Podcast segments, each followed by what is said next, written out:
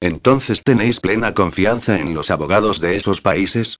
Los músculos en el rostro de Andrés se tensaron y sus negras pupilas se transformaron en dos lanzallamas, proyectando un fluido de fuego capaz de desintegrar al abogado arrogante que tenía ante él. Héctor, entiendo que los abogados de ciudad como tú estéis acostumbrados a desconfiar de todo el mundo, pero aquí no somos así. Era evidente que aquella pregunta le había enojado. Aquí confiamos en el trabajo de los demás, sobre todo cuando llevamos años colaborando con personas que siempre se han mostrado muy profesionales. Claro, Andrés, tranquilo, solo era una pregunta y ya. Pero, Héctor, este trabajo es serio, muy serio y tratamos con la felicidad de niños desamparados, abandonados, y de familias deseosas de acogerlos. Es muy importante que colaboremos todos juntos, como un gran equipo y la confianza es clave. El futuro de esas criaturas está en juego. ¿Ha quedado claro? Sí, por supuesto, y Héctor se sintió como un niño de dos años que acababa de recibir la primera bronca seria por parte de su padre. La situación no podía llegar a ser más infantil y absurda. Como si él nunca se hubiese tomado en serio su trabajo. Después de ese encontronazo, los tres se sentaron alrededor de la mesa de Héctor y comentaron los casos que esperaban ser atendidos. Estos debían ser examinados por el abogado para comprobar si los aspirantes a adoptantes cumplían con los requisitos. Tres horas más tarde, Héctor ya los había revisado con detenimiento, comprobado con la policía si existía algún historial delictivo, revisado sus ingresos económicos con las declaraciones de renta y corroborado su residencia con el padrón de habitantes del ayuntamiento correspondiente.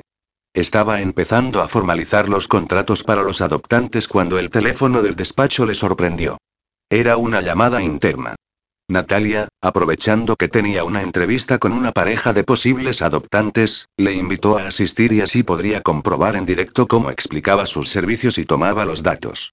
Cuando entró en el despacho de Natalia una pareja de unos treinta y pocos años observó a Héctor con recelo, de arriba a abajo, como si su presencia los intimidara.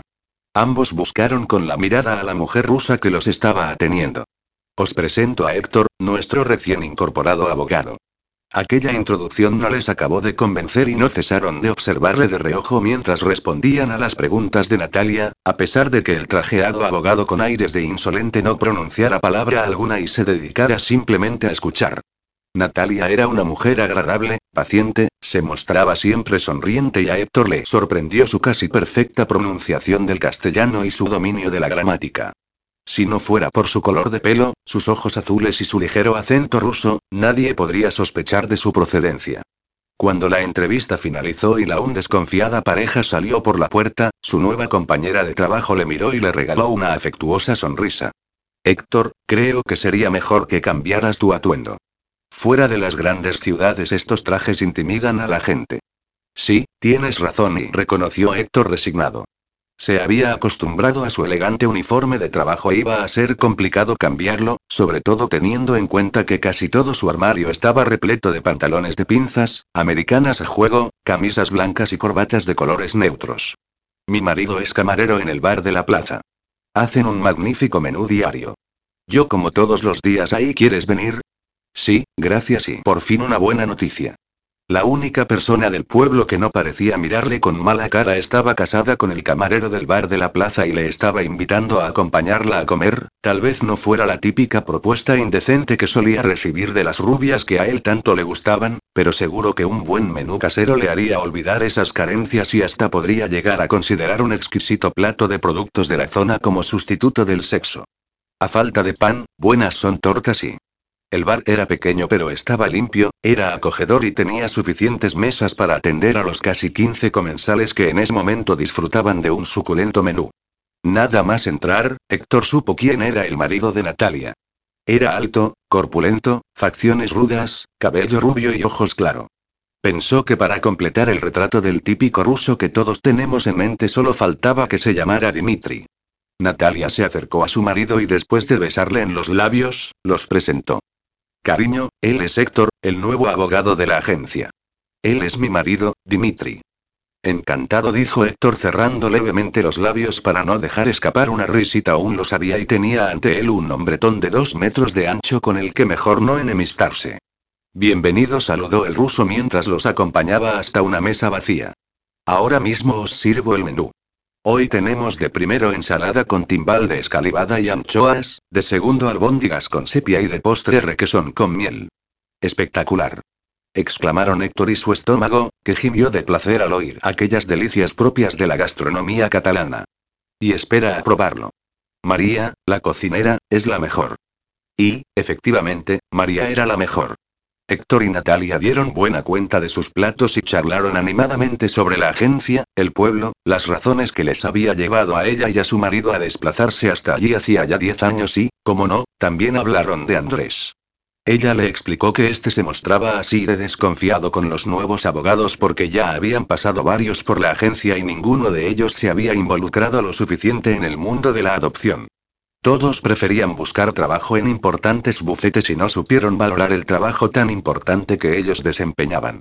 Héctor evitó hacer comentarios al respecto, pues entendía bien las razones por las que aquellos abogados acababan buscando trabajo en la ciudad. Se limitó a escuchar a Natalia y a disfrutar de aquellos suculentos platos. Por la tarde, después de luchar durante varios minutos contra la gravedad que amenazaba con cerrar sus párpados, culpa sin duda de las dotes culinarias de María, consiguió redactar varios contratos de servicios y modificó y actualizó el modelo que se había estado usando hasta entonces pues, según él, algunas cláusulas estaban obsoletas.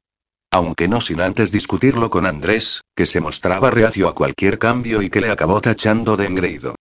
Después del altercado, Héctor, que hacía grandes esfuerzos para mostrarse calmado, inició los trámites para conseguir el que sería su primer certificado de idoneidad.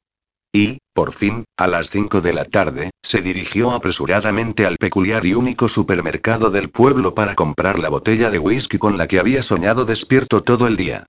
Una copita, una copita y toda esta pesadilla desaparecerá y, se repitió una y otra vez. Atravesó con miedo la cortina roja que cubría la puerta del supermercado, temiendo que el roce de aquel mugriento tejido con la piel le produjera alguna clase de extraño sarpullido. Y tras él se encontró con un pequeño mostrador y una decena de estanterías ataviadas con todo tipo de productos. Carnes, embutidos, pescado fresco, lácteos, droguería, perfumería, pan, dulces, refrescos y todo mal amontonado y nada organizado. Vio manzanas junto a colonias de hombre, pañales y quesos compartiendo estante, yogures y lubinas frescas en el mismo frigorífico, botes de lejía rozando paquetes de mortadela y todo un modelo de higiene y perfecta disposición que bien merecía el primer premio al mejor supermercado. Rita no tardó en aparecer tras una puerta situada junto al mostrador. Cuando Héctor se acercó para saludarla se percató de que doña Luisa lo observaba tras una estantería, sentada en un sillón repleto de cojines de todos los colores. Buenas tardes, Aitor. Héctor, Aitor no, Héctor y sí, perdona, qué despiste y... Es que tengo dos primos que se llaman Aitor y tu nombre es tan parecido y nosotros somos de Galicia, de un pueblecito de La Coruña y en el norte abundan los Aitor. Tranquila Rita. No eres la única. Me han llamado Víctor y Aitor más de una vez. Héctor, Víctor, Aitor y todos acaban en Thor, como el superhéroe ese del martillito Rita comenzó a reír. Qué gracioso. Como el superhéroe y el dios Thor, sí, sí. Héctor la miraba atónito y aquella mujer estaba muy mal, pero que muy mal. Y dime, Thor, ¿qué necesitas? Consiguió preguntarle después de varios minutos de carcajadas. Héctor empezó a recitarle todo lo que creía necesitar para rellenar el frigorífico y los armarios de la cocina. Lo preciso para desayunar y cenar todos los días hasta el fin de semana. Una vez Rita metió todo en dos bolsas de plástico, Héctor le pidió lo que más ansiaba. Y una botella de whisky. No. No tenemos whisky, respondió secamente. No. No. ¿Y qué tienes de alcohol? Botellines de cervezas. ¿Solo? Solo y respondió ella con media sonrisilla. Pues ponme dos packs de seis, por favor, aquello era el colmo. Sí, su majestad Tori Rita le hizo una reverencia entre risas. Y además con recochinio, pensó Héctor. Cargado con las bolsas, el ceño fruncido y cara de pocos amigos, Héctor caminó calle abajo. En ese instante un grupo de niños corría en dirección contraria y más de uno casi le hace perder el equilibrio. Las madres que los acompañaban le miraron con desconfianza y temor, como si aquel hombre trajeado con aire de engreído y cargado de cajas de cervezas, pudiera contagiar a sus hijos con alguna perversa enfermedad. En casa, después de colocar la compra e introducir un par de cervezas en el congelador para que se refrescaran rápidamente, Héctor contempló el interior de su armario empotrado. cinco pantalones de pinzas, tres americanas y seis maravillosas corbatas que no iba a poder lucir hasta dentro de dos años y dos años. Eso sí, para entonces mantenía la misma talla de pantalón, porque después de comer todos los días los platos de esa maravillosa cocinera, dudaba mucho que pudiera volver a abrochárselos. Y, por el momento, no quería salir a correr para quemar esas grasas de más. Correr sin Raúl a su lado no iba a ser lo mismo. De nuevo con cara de resignación y resoplando a cada paso, se preparó para una ducha con acción tranquilizante. Y cuando parecía que el vapor empezaba a borrar de su memoria ese día tan peculiar y que el aroma del jabón le hacía recordar los magníficos momentos vividos en la bañera de hidromasaje que había dejado abandonada en su ático, el agua cambió su temperatura. Sintió como si las tuberías se hubieran congelado y la nieve cayera sobre sus hombros. Joder. Gruñó apretando los dientes por el frío mojado y cubierto de cintura para abajo por una pequeña toalla, llegó hasta la caldera de gas y griega. Después de varias pruebas, pudo deducir que el aparato había dejado de funcionar. Consiguió llamar a un número que Rita le había dejado anotado y pudo saber que no era la primera vez que aquella caldera fallaba y que se pasarían a repararla en un par de días. Cenó algo ligero y sacó las dos cervezas del congelador, dispuesto a sentarse en uno de los escalones del porche e intentar olvidar aquel odioso día con la ayuda de ese ridículo grado de alcohol. Mientras daba sus primeros tragos a aquel indefenso zumo de cebada, contempló el jardín. Una hecatombe de hojas, ramas, raíces muertas e intentos de setos que solo podía ser comparable con el apocalíptico supermercado de Rita. En ese instante, una triste sensación de nostalgia le asaltó. Pensó en su padre. En realidad pensaba mucho en él durante el día. ¿Qué le hubiese aconsejado si estuviera allí? ¿Qué pensaría de él si supiera que había tenido que abandonarlo todo por ser tan irresponsable? Lo quedaría porque estuviera sentado a su lado. Se bebió casi de un sorbo el segundo botellín, pero fue tan nefasto su efecto que desistió de continuar bebiendo cervezas inútilmente. Aunque debía reconocer que, si bien no se había emborrachado, al menos le habían refrescado. Y cuando estaba a punto de entrar en el salón para entretenerse con la televisión o con la lectura, el teléfono móvil le sonó. ¿Qué tal, hermano? ¿Todo bien por ahí? ¿Todo bien? Héctor puso los ojos en blanco y suspiró rendido. En la agencia me han regañado como a un niño pequeño y mi compañero me odia. En el supermercado si te descuidas puedes comprar una botella de amoníaco en vez de una de aceite de oliva porque están tan juntas que parecen una promoción de dos por uno. Tu amiga Rita ha pasado de llamarme Aitor a llamarme Thor, el superhéroe del martillito, como dice ella. Se ha negado a venderme whisky y he tenido que comprar dos packs de botellines de cerveza, pero bebiéndome dos de golpe solo he conseguido eructar unas cinco veces, porque emborracharse a base de botellines parece toda una utopía. Me miran mal por llevar traje de Armani y apenas tengo dos pantalones tejanos y cuatro camisetas para pasar el verano, así que te agradecería me compraras algo de ropa. El calentador de gas se ha estropeado cuando me estaba duchando, pero, si tenemos en cuenta que la única mujer del pueblo que no me ha mirado con cara de asco es una rubia de 50 años casada con un ruso de 2 metros de ancho y que, por tanto, no voy a poder echar un polvo en los próximos dos años, una ducha fría es, sin duda, lo mejor que me ha podido pasar hoy. Héctor oía las risas de Raúl al otro lado de la línea. Así que, hermanito, hazme un favor, si alguna vez un juez me vuelve a hacer elegir entre venir aquí o ir a la cárcel, recuérdame que le suplique que me ponga las esposas y me ingrese en prisión. Capítulo 10. Los tres días siguientes no fueron mejores. Las discusiones con Andrés eran constantes. El miércoles repararon la caldera y por fin pudo acabar de ducharse sin sentir que su cuerpo se recubría de escarcha. Los únicos momentos del día en los que Héctor recordaba el significado de la palabra felicidad era disfrutando de los platos de María. Durante aquellos días había tenido la oportunidad de conocer a la cocinera. Ella y su marido Jordi regentaban el bar de la plaza. Supo entonces que eran dos los bares del pueblo. El de la plaza, donde servían menús a mediodía y tapas por la noche y el de la calle Viladrau, cerca de donde él vivía, que solo abrían por la tarde-noche. Sentarse en el escalón del porche al anochecer, mientras se bebía dos botellines fresquitos y conversaba por teléfono con Raúl, Laura o Alicia, se había convertido en una costumbre de la que no estaba dispuesto a renunciar. Pero, a pesar de esos momentos tranquilos al final del día, Héctor apenas conseguía dormir. Los nervios le impedían conciliar el sueño. Las taquicardias, la excesiva sudoración y las pesadillas le despertaban en más de una ocasión. El recuerdo de su padre, de su enfermedad, del momento de su muerte, de su imagen tirado en el suelo vomitando, del sufrimiento de Naira, la impotencia por el engaño de Ernesto, de las palabras de decepción de su hermano, del accidente que podía haberle costado la vida o, peor, la vida de algún inocente transeúnte y sus múltiples borracheras después del divorcio, las palabras de su exmujer aquella fatídica noche en el hospital, las posteriores peleas con Alicia por culpa de ella y todos esos momentos, los más recientes, pero no por ello los menos dolorosos, o los más antiguos, pero no por ello los más olvidados y todos continuaban allí, en su mente, en sus noches de insomnio, en su conciencia, afianzados a su cuerpo como garrapatas, alimentándose de su sangre y de sus fuerzas para continuar adelante.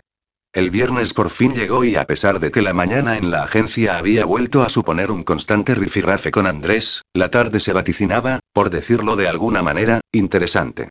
Héctor estaba impaciente o intrigado por conocer las dotes psicoanalíticas de Rita. Si era ella quien debía realizar el informe que le libraría de la cárcel, estaba obligado a comportarse bien delante de ella, mostrarse atento y responsable. Pero, ¿lo iba a conseguir? ¿Iba a poder contenerse cuando ella empezara a reírse de sus propias ocurrencias? ¿O cuando la recordara babeando por su hermano? De cualquier forma, no le quedaba más opción, debía comportarse y aguantar el chaparrón. Así que, a las 5 de la tarde, una vez salió de la agencia, se dirigió a casa de Rita. Al intuir a través de la tela roja que ella estaba en el mostrador de su impoluto supermercado, atravesó aquel vivero de gérmenes para recordarle que los dos tenían una cita esa tarde. Buenas tardes, Dios Thor. ¿Qué te trae por aquí? Le saludó ella con una risa cargada de picardía. Buenas tardes, Rita. Tenemos una cita esta tarde. De 5 a 7, ¿lo recuerdas? Sí, es verdad y disculpa, me había olvidado bajándose de su taburete se dirigió a su madre. Mamá, voy adentro, atiende tú a los clientes y señalando la puerta que comunicaba con su casa, le invitó a entrar. Vamos, Héctor, pasa. Increíble.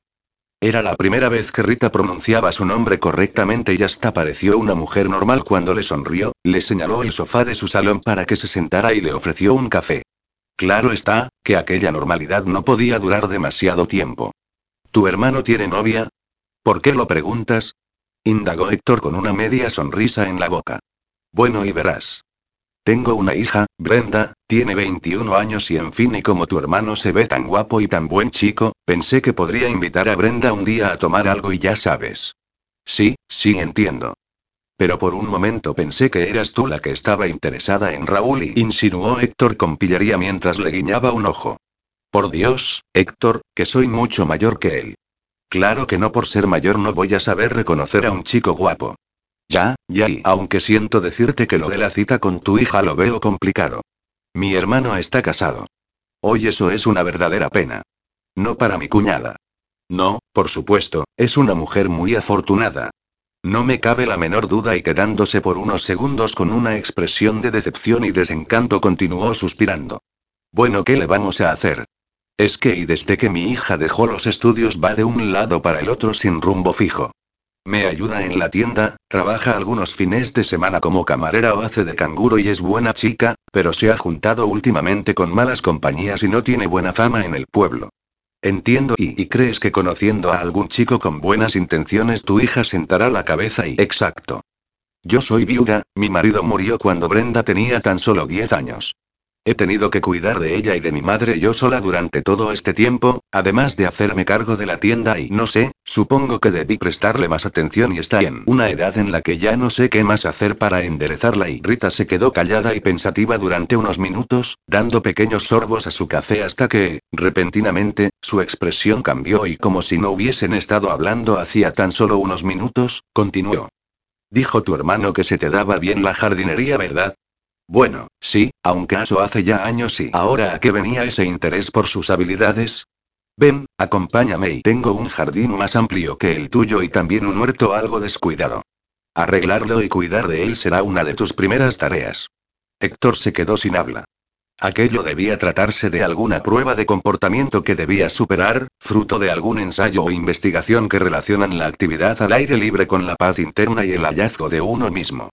Estúpidos estudios de científicos que deben justificar las escasas subvenciones que perciben con tesis memas y vacías de conclusiones reales que las sustenten.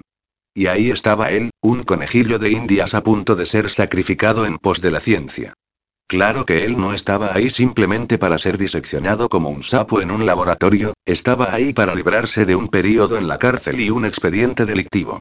Y ya que había llegado hasta ese punto, no le quedaba más remedio que ponerse los guantes y comenzar retirando las malas hierbas del jardín. En buena hora salió él de casa aquella noche y acabó en el bar de José. A ver por qué razón no se quedó en casita, sentadito en su sofá, viendo la caja tonta y dejando que aquellas cuatro paredes acabaran con su agonía. No, él tuvo que salir de casa y joderlo todo. A pesar de que a aquellas horas de la tarde la sombra de tres naranjos refrescaba el jardín de Rita, Héctor sentía como las gotas de sudor resbalaban por sus mejillas hasta desaparecer bajo la barbilla. Intentaba secarse con la escasa manga de su camiseta, cuando dos botas militares aparecieron entre la maleza. Con la mirada recorrió las dos largas piernas femeninas que se alzaban junto a él. Vestía unos pantalones tejanos cortos y una camiseta de tirantes negra. Su pelo despeinado estaba teñido con dos tonalidades de verde. La joven le observaba con los brazos en jarra. Hola, tú debes ser Héctor. Y tú debes ser Brenda. Héctor se levantó para saludarla y para no parecer un pasmarote agachado en el suelo mientras ella lo observaba con curiosidad. Era apenas unos 10 centímetros más baja que él y una vez casi a su misma altura, pudo contemplar su rostro de cerca. Tenía unas facciones suaves, mejillas sonrojadas, labios carnosos y unos ojos castaños llenos de vida. A pesar de esa apariencia de chica mala, como el ávido lector de pupilas que presumía ser, Héctor detectó además de inocencia, perspicacia y benevolencia en su mirada. Una mirada muy semejante a la de su madre. Así que tú eres el nuevo picapleitos sí. Exacto, y tú eres el bicho malo del que también habla su madre, y le respondió él con una maligna sonrisa. Pero la joven, lejos de molestarse por aquel cumplido, le respondió con una mueca divertida, mientras giraba sobre sí misma y caminaba hacia el interior de la casa. Pensaba que los abogados pijos de ciudad no decían bicho malo y Héctor sonrió ante aquel comentario y resopló mientras murmuraba. Dos años menos una semana, Héctor, dos años menos una semana y continuó arrancando malas hierbas y retirando algunas de las plantas muertas hasta que por fin las dos horas de psicoanálisis finalizaron. Imaginó que Rita estaría atendiendo el supermercado y entró por la puerta que accedía a la casa para despedirse y de paso comprar una caja más de cervezas y una pizza congelada para cenar esa noche. Cuando estaba pagando, Rita le animó a que fuera al bar de la calle Viladrau. Los viernes algunos hombres del pueblo se reúnen allí para jugar a cartas. Te iría bien pasar un rato con ellos para conocerles y divertirte y gracias, Rita, de verdad, pero no y prefiero ir a casa y descansar. Esta semana ha estado llena de sorpresas y estoy agotado. Entiendo y tal vez la próxima semana. Tal vez y mintió Héctor. A pesar de incrementar el número de botellines después de cenar, aquella noche tampoco pudo llegar a emborracharse, pero el cansancio acumulado de la semana y, sobre todo, las dos horas trabajando en el jardín de Rita, le ayudaron a conciliar el sueño y consiguió dormir hasta seis horas seguidas. La mañana de su primer sábado lo dedicó a colocar algunas cosas que todavía tenía guardadas en cajas. Vestido con tan solo unos calzoncillos, programó una lavadora con los dos tejanos y las cuatro únicas camisetas que podía usar para ir a trabajar y volvió a recordarle a Raúl o, más bien suplicarle, que le comprara más prendas. Y por la tarde, después de comer y recoger lo poco que había desordenado en la cocina, el timbre de la puerta le sorprendió. Al ver a su hermana con su sobrino en brazos la emoción casi le hizo llorar. Menos mal que fue rápido y vio a su cuñado tras ella. Su orgullo y la expresión de pocos amigos de Iván le secaron el lagrimal de un plumazo. Hola hermanito, te queríamos dar una sorpresa y de paso traerte algo de ropa, que nos ha cantado un pajarito que estás desesperado. Raúl me dijo tu talla y te la hemos comprado esta mañana. Espero que te guste. Muchísimas gracias Alicia susurró Héctor abrazando con fuerza a su hermana. Me gustará, seguro que sí. Gracias por venir, me alegro mucho de veros, de verdad y tomó a su sobrino en brazos y lo besó. ¿Y tú cómo estás, grandullón? Está guapísimo. Qué ganas tenía de ver a este muchachote. Pasad, pasad y... No os quedéis ahí. Mirando de reojo a su cuñado se hizo a un lado para que pasara. Hola Iván. Hola y parecía que el marido de su hermana no estaba de muy buen humor aquel día y Héctor intuyó lo que le ocurría. Seguro que Iván había intentado convencer a su mujer de que fuera ella sola y Alicia le habría estado insistiendo en que debía acompañarla y tratar de reconciliarse con su hermano. Cosa que, conociendo como conocía a Iván, iba a ser soberanamente imposible. Héctor sabía de buena mano cómo era de orgulloso su cuñado y era consciente de que si alguna vez volvían a ser amigos debía ser él mismo quien diera el primer paso. Cosa que, conociéndose como se conocía, en aquel momento, era algo muy lejos de convertirse en realidad. Después de mostrarles la casa, intentando simular una ilusión que no sentía, Héctor sacó al porche tres sillas plegables que había encontrado en una de sus incursiones al garaje. La casa es preciosa, Héctor, y muy amplia. Sí, tal vez demasiado, para mí solo y pero perfecta para que nos reunamos todos aquí. Eso espero, que vengáis a verme a menudo y Héctor sonrió de medio lado al comprobar cómo Iván resoplaba ante ese comentario. El pueblo es muy bonito y hay un riachuelo perfecto para ir a pescar y ¿te has traído las cañas? Sí, las he traído y Raúl me dice lo mismo, pero no sé y no me imagino pescando sin papá. Ya y los ojos de Alicia se humedecieron. ¿Cómo le echo de menos? Yo también, y dijo Héctor mientras depositaba suavemente su mano sobre la de su hermana. Y cuéntanos qué tal en la agencia de adopción. Bien, bien y es muy diferente a lo que estaba acostumbrado, pero es menos estresante que un bufete. A las 5 ya he acabado y no tengo que llevarme trabajo a casa, por tanto, tengo mucho más tiempo libre. Pero, aunque eso parezca una ventaja, me está costando adaptarme a este ritmo y demasiado tranquilo. Es extraño que en un pueblo tan pequeño haya una agencia de adopción. ¿Verdad? Sí, me contaron que es por el nombre del pueblo Vilanén, la Villa del Niño. Además, en esta región hay un número elevado de adoptantes y padres de acogida. Es curioso. Tenemos muchos casos de adopción en trámites.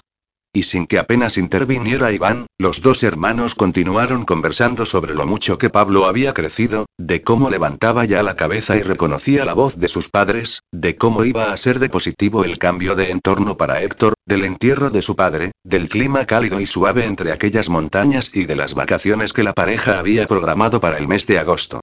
Un par de horas más tarde, Alicia entró en el salón para dar de mamar a Pablo que ya había reclamado con su llanto su toma de las seis y los dos cuñados se quedaron en el porche sumidos en un incómodo silencio.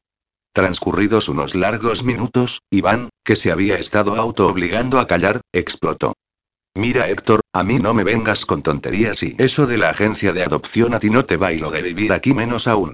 Te gusta demasiado tu mundo de abogado snob, tus fiestas nocturnas y tus amiguitas de aquí te pillo, aquí te mato. Y sea lo que sea que te traes entre manos, Raúl también lo sabe, ¿verdad? Dime, ¿de qué va todo esto? Héctor ya sabía que a Iván no le había convencido sobre las razones que le habían llevado hasta allí, pero, la verdad, le traía sin cuidado la opinión de su cuñado. Así que, casi sin mirarle a los ojos, se levantó y dirigiéndose a la cocina preguntó. ¿Una cerveza? Solo puedo ofrecerte botellines. ¿Cerveza? Iván, que comprendió enseguida que fuera lo que fuera lo que ese arrogante les estaba ocultando no lo iba a averiguar ese día, echó la cabeza para atrás y sonrió. ¿Desde cuándo compras tú botellines de cervezas?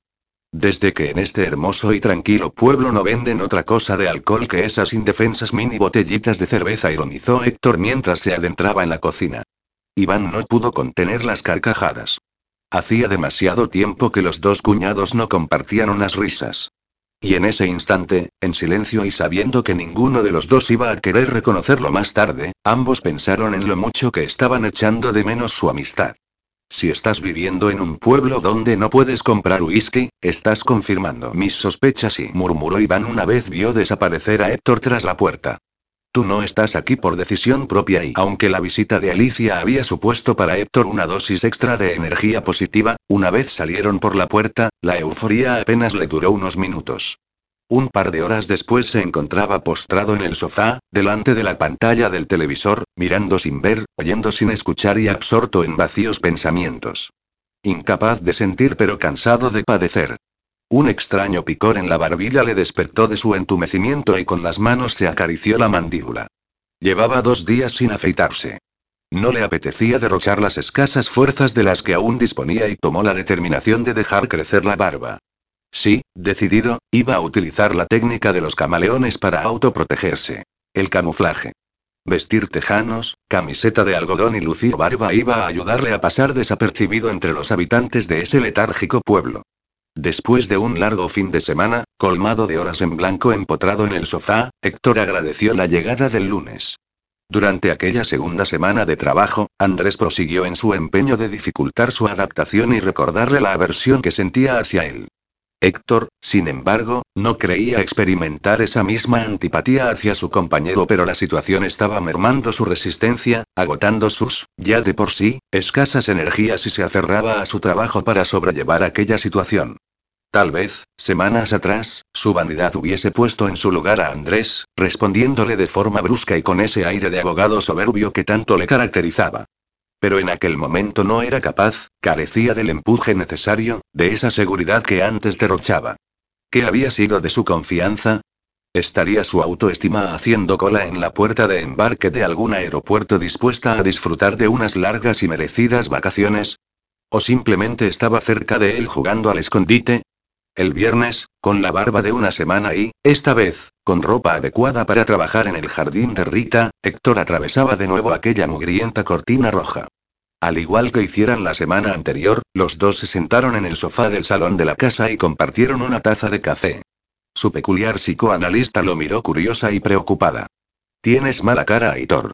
Héctor, Aitor no, eh Héctor, ¿y no duermes bien? No, y esta semana no he dormido demasiado.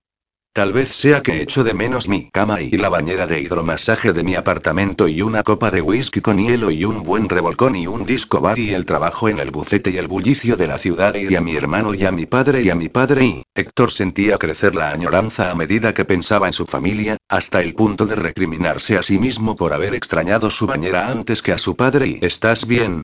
Estás como ausente y tranquila, estoy bien. ¿Quieres que continúe hoy con el jardín? He pensado que podría podar los setos que están plantados junto a los naranjos y también cortar algunas ramas del olivo.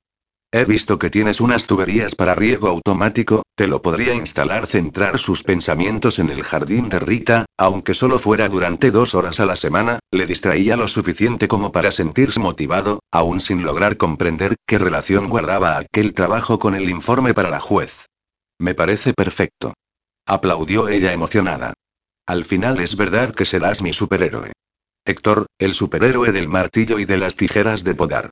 Si consigo que me llames Héctor, en vez de Aitor y el esfuerzo habrá merecido la pena y bromeó él entre risas. Debía reconocer que, aunque sufriera un extraño sentido del humor, aquella mujer empezaba a caerle bien.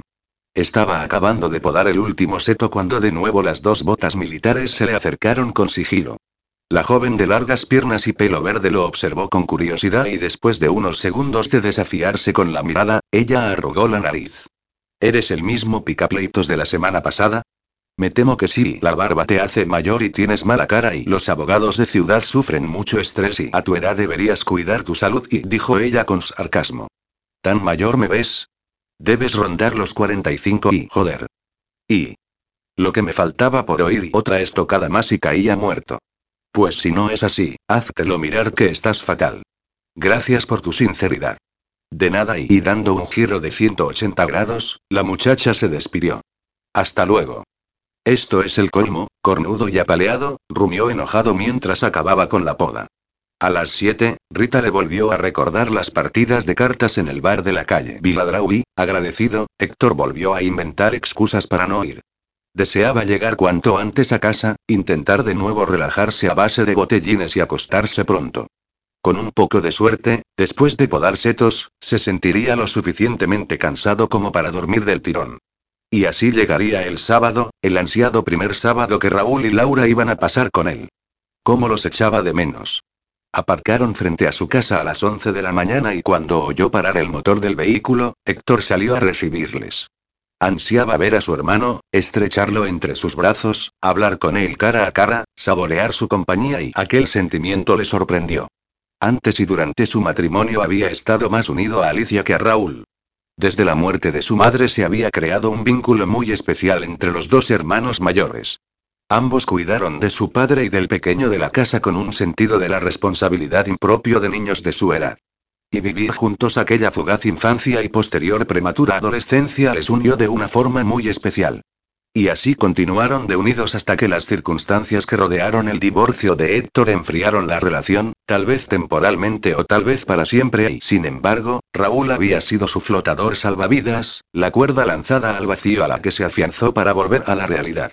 A pesar de que había iniciado su relación con Laura apenas unas semanas antes del divorcio de Héctor, Raúl no dejó de responder a ninguna de las llamadas que recibió de su hermano mayor a cualquier hora del día. Películas de cine de las que nunca conoció el final, cenas que no llegaron a los postres, copas enteras abandonadas en la barra del bar, momentos de intimidad interrumpidos y nada ni nadie impidió a Raúl acudir a donde quiera que Héctor se hubiera refugiado, aferrado a una botella, sangrando tras una pelea o esposado en una celda.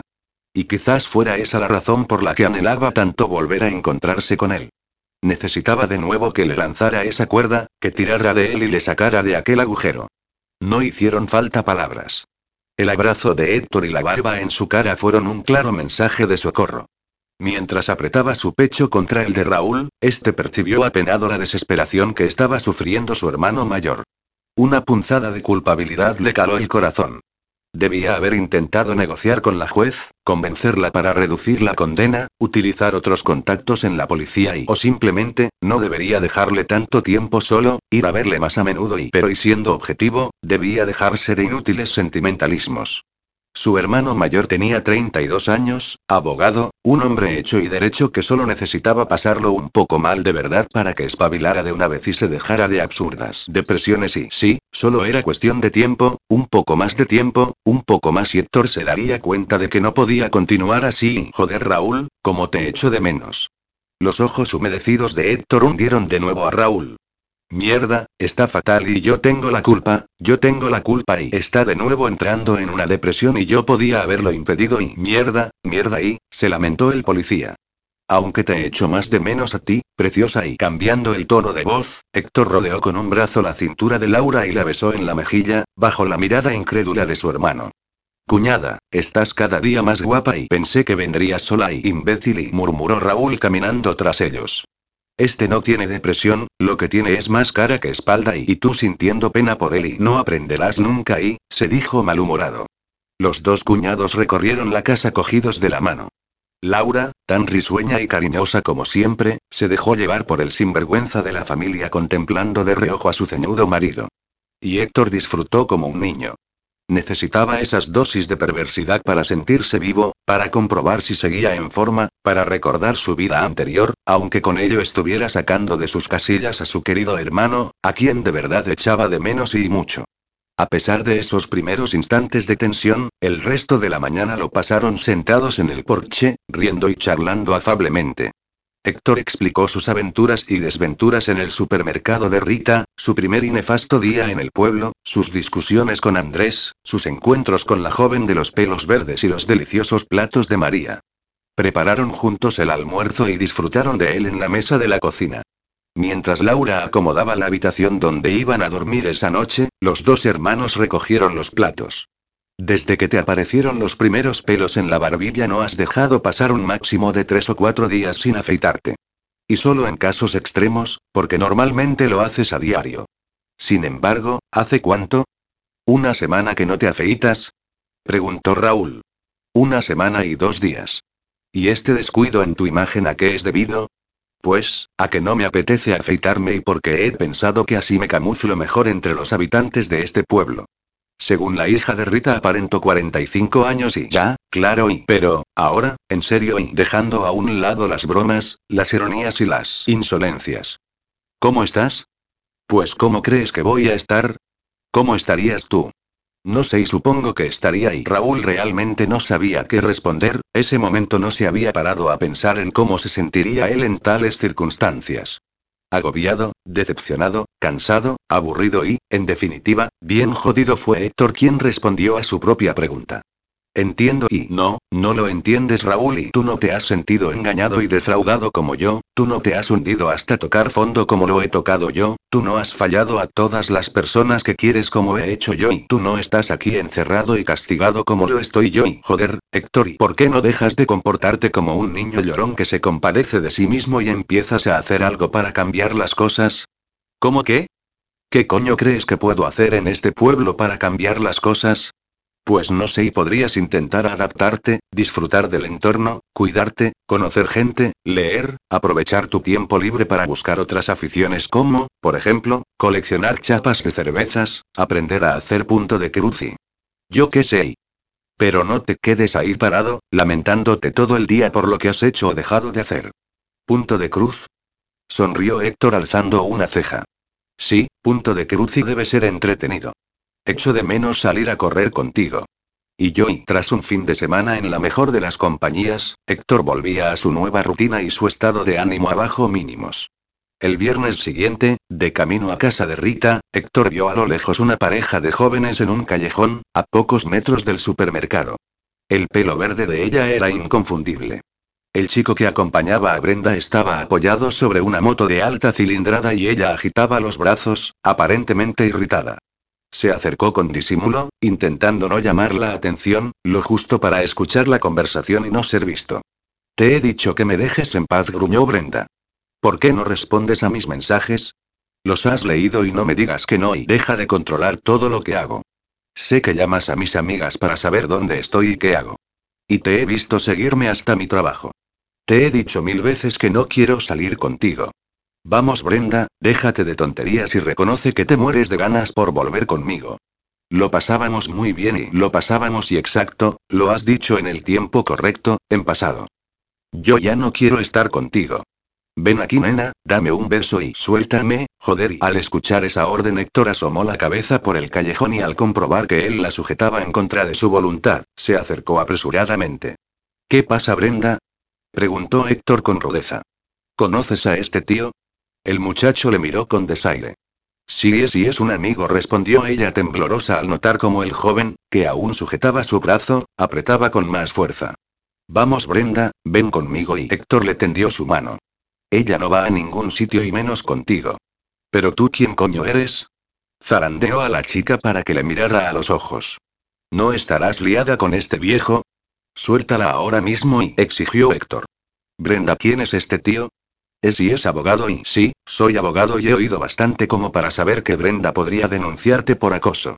Vigilancia, persecución, intento de establecer contacto a través de terceros, en definitiva, claros actos de hostigamiento. Así que suéltala o me encargaré personalmente de que pases unos meses en prisión. Ante tanta palabrería técnica y la mirada amenazante de Héctor, el joven soltó a Brenda, arrancó la moto y se evaporó callejón arriba. Ella corrió hacia la puerta del supermercado y desapareció tras la cortina roja. Una vez solo en la calle, Héctor resopló, incrédulo. Si había algo que le llevaba a los demonios era esa actitud dominante que algunos hombres se empeñaban en imponer a las mujeres. Él solo se había enamorado una vez, pero conocía lo suficiente a las féminas, sobre todo en el aspecto sexual, como para saber que no había nada mejor que una mujer liberada, independiente y considerada. Mantener una relación de respeto e igualdad con una mujer suponía conseguir una compañera de cama proactiva, aventurera y desinhibida. Y eso, sin duda, era el botín del pirata, la golosina del glotón y bueno, en definitiva, el sueño de todo hombre. Por tanto, ¿por qué ese afán de dominar cuando es mucho mejor dejar que ellas sean las que dominen? O, mejor aún, ¿para qué usar la dominación si lo que nos interesa es compartir a partes iguales? Yo te dejo mi cuerpo, tú me dejas el tuyo y a disfrutar del momento. Qué ganas de complicar lo fácil. Inmerso en esos pensamientos, Héctor entró en el salón de Rita. No había ni rastro de Brenda y su madre parecía no estar al corriente de lo que acababa de suceder. Buenas tardes, querido Thor. Buenas tardes, querida Rita. Si quiere broma y buen humor, pues le daremos dos tachas, pensó él. ¿Hoy también vas a usar las tijeras de podar? Preguntó ella, con esa sonrisita que sabía invocar a los espíritus de los chistes malos. Hoy, si a la señora le parece bien, su superhéroe había pensado dejar a un lado el martillo y utilizar el pico para remover la tierra y la pala para extraer algunas raíces muertas. Así que, si usted está de acuerdo, Héctor, el dios del trueno, se pone ya manos a la obra. Me parece perfecto, pero, por favor, mi querido superhéroe, no olvide usted que también tiene un huertor que espera de sus cuidados. Descuide, mi querida Rita, que no he olvidado que también soy su horticultor, su recolector y si me consigue un tractor puedo llegar a ser su agricultor. Pero por favor, le ruego que tenga en cuenta que con este calor parezco un calefactor y una botellita de agua fresquita le evitará tener que usar conmigo un extintor. Las carcajadas de Rita hicieron reír a Héctor. Aquella conversación podía ser de lo más absurda, pero debía reconocer que esa alocada mujer le divertía. ¿Sería este uno de sus extraños métodos de psicoanálisis? Héctor, Héctor y Rita apenas podía continuar por las risas. Cuando hablas así te pones muy seductor y eh. Esa me ha gustado y exclamó animado. Estaba concentrado removiendo la tierra cuando Brenda se le acercó sigilosamente. Como aquello había empezado a ser una costumbre, Héctor ya estaba preparado para el asalto y empezó a hablar sin levantar la mirada. Espero que vengas a darme las gracias, al menos si no necesito la ayuda de nadie y menos la de un hombre. Siempre me las he apañado muy bien yo sola y su voz desgarrada hizo que Héctor levantara la mirada. La joven tenía los ojos húmedos y la nariz sonrojada por el llanto. La expresión en su mirada le hizo comprender que Brenda necesitaba mucha más ayuda de la que ella creía necesitar y a Héctor le abordó un sentimiento de paternalismo que jamás había experimentado antes. ¿Se estaría haciendo mayor? ¿O era culpa de la barba que no solo estaba envejeciendo su imagen? Vale, vale, intentó tranquilizarla mientras se levantaba para estar a su misma altura. Pues si no quieres mi ayuda, no te preocupes, hablaré con tu madre y le explicaré lo que acabo de presenciar y no, no y... No, por favor, no le cuentes nada a mi madre y no. ¿Y eso por qué? Por favor, y ella se preocupa demasiado por mí, sufre mucho, no quiero darle más problemas y ya sabía él que no se equivocaba, esa chica tenía buen corazón, lo leyó en su mirada el primer día.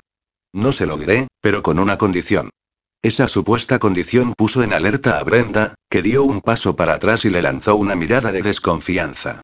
No pienso salir contigo y menos aún devolverte el favor en carnes. Definitivamente, se estaba haciendo mayor.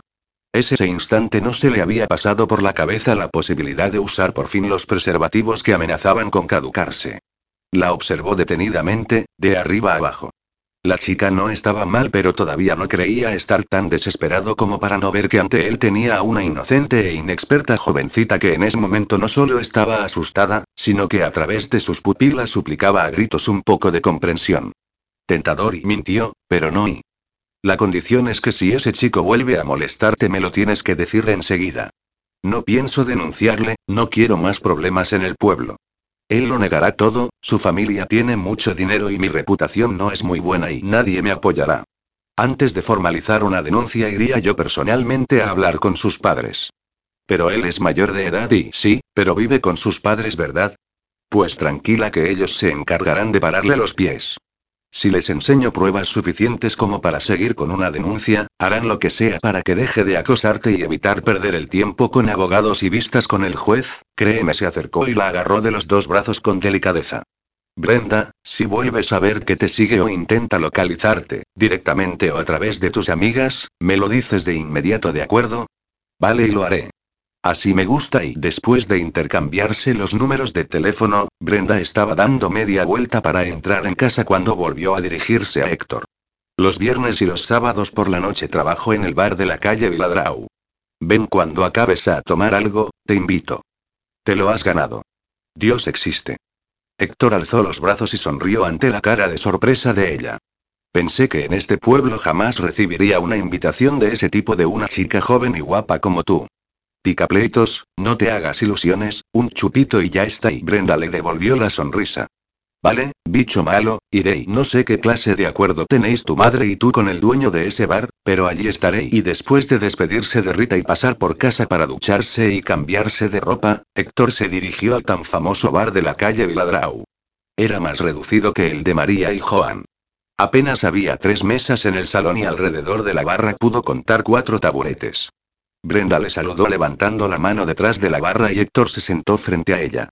¿Qué te apetece? ¿Una cerveza o algo más fuerte? Por favor, por favor y dime que tenéis whisky, suplicó temiéndose una negativa. Pues y me temo que no. Increíble. ¿Es que este pueblo se ha puesto de acuerdo para jorobarme? Picapleitos, no te creas tan importante y aquí nadie toma whisky y por eso no compramos. Entonces, ¿qué se puede beber en este bar que sea más fuerte que una cerveza? Ratafía. He oído hablar de ese licor. Es típico en el norte de Cataluña, ¿verdad? Sí. El que servimos aquí es de elaboración propia. Esteban, el dueño del bar, prepara uno buenísimo y es fuerte y a la vez dulce. Pues ya estás tardando en ponerme un vaso bien cargadito con un cubito de hielo. Héctor le guiñó un ojo. Marchando y sonrió Brenda. Mientras ella le preparaba el licor que por fin iba a devolverle los grados de alcohol que tanto ansiaba su cuerpo, Héctor dio un giro a su taburete y observó al grupo de hombres que jugaba a cartas en una de las mesas redondas del salón. Enseguida supo que debía tratarse de la congregación de pensionistas, amigos de Rita. Eran cuatro y todos ellos debían rondar los 60 años. Al entrar en el bar pudo comprobar cómo se fijaron en él, pero luego continuaron con su juego sin comentar nada. Con seguridad que ya sabían que aquel joven con barba que se dejaba ver por allí era el nuevo abogado de la agencia. En ese instante estaban todos en silencio, concentrados en sus propias jugadas, cuando uno de ellos lanzó una de sus cartas boca abajo, sobre las que reposaban esparcidas por la mesa. ¿Ya has acabado? Pero si apenas hemos dado un par de vueltas y exclamó uno de ellos sorprendido. Me salió una buena mano, respondió el ganador de la partida, sonriente y satisfecho. Pues nos has jodido bien y yo debo tener aquí más de 50 puntos. Anota, Antonio, 30 puntos para mí. Héctor sonrió al recordar las veces que había jugado con sus hermanos y su padre al remigio, sobre todo durante las noches de tormenta. Algunas, incluso, a la luz de varias velas, a la espera de que se arreglara la avería eléctrica que había dejado a oscuras todas las casas de la zona. Cada viernes por la noche vienen a jugar Brenda le sorprendió por detrás. Sus mujeres quedan para ir al cine o van a cenar al bar de la plaza y ellos mientras están aquí. Te los presento. No y no es nece pero no había acabado la frase cuando ella levantó la voz. Chicos. Él es Héctor, el nuevo abogado de la agencia y señalando a uno de los jugadores comenzó a decir sus nombres. Él es Ignacio, el maestro de la escuela. Antonio, el alcalde. Luis es médico y él es tu colega Adolfo, abogado como tú. Encantado dijo saludándolos con un gesto. Tal vez fuera la congregación de los casi pensionistas del pueblo, pero debía reconocer que el grupo era de lo más selecto. ¿Sabes jugar al remigio? preguntó Adolfo. Este, al ver cómo Héctor asentía, le invitó. Siéntate con nosotros. No, gracias y no me voy a quedar mucho tiempo. Bueno, como quieras, pero si algún viernes te apetece acompañarnos, ya sabes dónde estamos. Gracias, lo tendré en cuenta. Mientras los observaba comenzar una nueva partida, Héctor fue dando largos sorbos a aquel licor que, debía reconocer, estaba sumamente delicioso. Tal vez demasiado dulce para su gusto, pero con los suficientes grados de alcohol como para recordar a su tan añorado whisky. En apenas cuatro tragos acabó con la ratafía y después de darse la vuelta para encontrarse de frente a Brenda, le pidió que rellenara de nuevo su vaso. Sí, picapleitos, pero a esta segunda ronda ya no te invito yo y le advirtió ella con esa risa pícara heredada de su madre y que ambas utilizaban cuando pretendían ser divertidas. De nuevo con el vaso lleno, continuó escuchando, esta vez sin ver, al grupo de hombres que jugaban a cartas. ¿Sabéis si va a venir Gonzalo hoy? Oyó preguntar a uno de ellos. Ni idea y ya sabes que este hombre es un misterio y desde que se divorció de Carmen no le habíamos visto casi por el pueblo, aunque lleva unos viernes honrándonos con su presencia y los demás sonrieron. Esperemos que también nos acompañe hoy. Pues sí es una pena ver a un hombre a un joven tan solitario, afirmó Luis. Pero él es feliz y creo que el divorcio le sentó bien. No me extraña y nunca hicieron buena pareja y Carmen era una arpía. Nos hizo un favor yéndose del pueblo. En aquel instante, la puerta del bar se abrió. Todos los allí presentes, menos Héctor, que permanecía de espaldas, contemplaron cómo aquel hombre moreno, alto y corpulento, entraba sigilosamente, deslizándose con esos pasos tranquilos y discretos que tanto le caracterizaban. Gonzalo, precisamente estábamos hablando de ti. Buenas tardes. ¿Nos acompañas? preguntó Antonio. No, hoy no y sin dar más explicaciones Gonzalo se acercó a la barra y se dirigió a Brenda. Una cerveza, por favor. Se sentó en el taburete que estaba en uno de los extremos de la barra. Después de un par de largos sorbos a su ratafía, la curiosidad animó a Héctor a voltear la cabeza levemente, lo suficiente como para observar de reojo al recién llegado. Debía ser unos 10, o tal vez 12 años mayor que él, por tanto, el más joven de los hombres del pueblo que había conocido. Pensó que su ancha espalda, sus hombros musculados y su piel morena debían ser fruto del trabajo en el campo. A pesar de haber franqueado la barrera de los 40, ni en su negra cabellera, ni en su incipiente barba, asomaba rastro de canas. Sin embargo, las arrugas en el contorno de sus ojos y la rigidez en su rostro revelaban su edad. Tomó su cerveza y empezó a beber directamente de la botella sin mediar palabra, sin siquiera mirar a su alrededor. Gonzalo Brenda llamó su atención. Él es Héctor, el nuevo abogado de la agencia. Al presentarlos, Héctor se giró para mirarle de frente, pero Gonzalo no cambió su postura y apenas le miró de soslayo, agitando sutilmente la cabeza para responder al saludo. Ante aquel frío ademán, el abogado respondió con gesto similar y continuó dando largos tragos a su ratafía. ¿Has ido a pescar hoy? Aquella pregunta de Brenda sorprendió a Héctor que levantó la mirada desconcertado. Por un momento creyó que se estaba dirigiendo a él.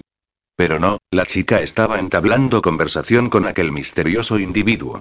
Sí, fui por la tarde. ¿Y ha ido bien? No me puedo quejar y escuchando el interrogatorio, Héctor sintió una repentina punzada en el pecho, una inesperada desazón que le arrugó el corazón.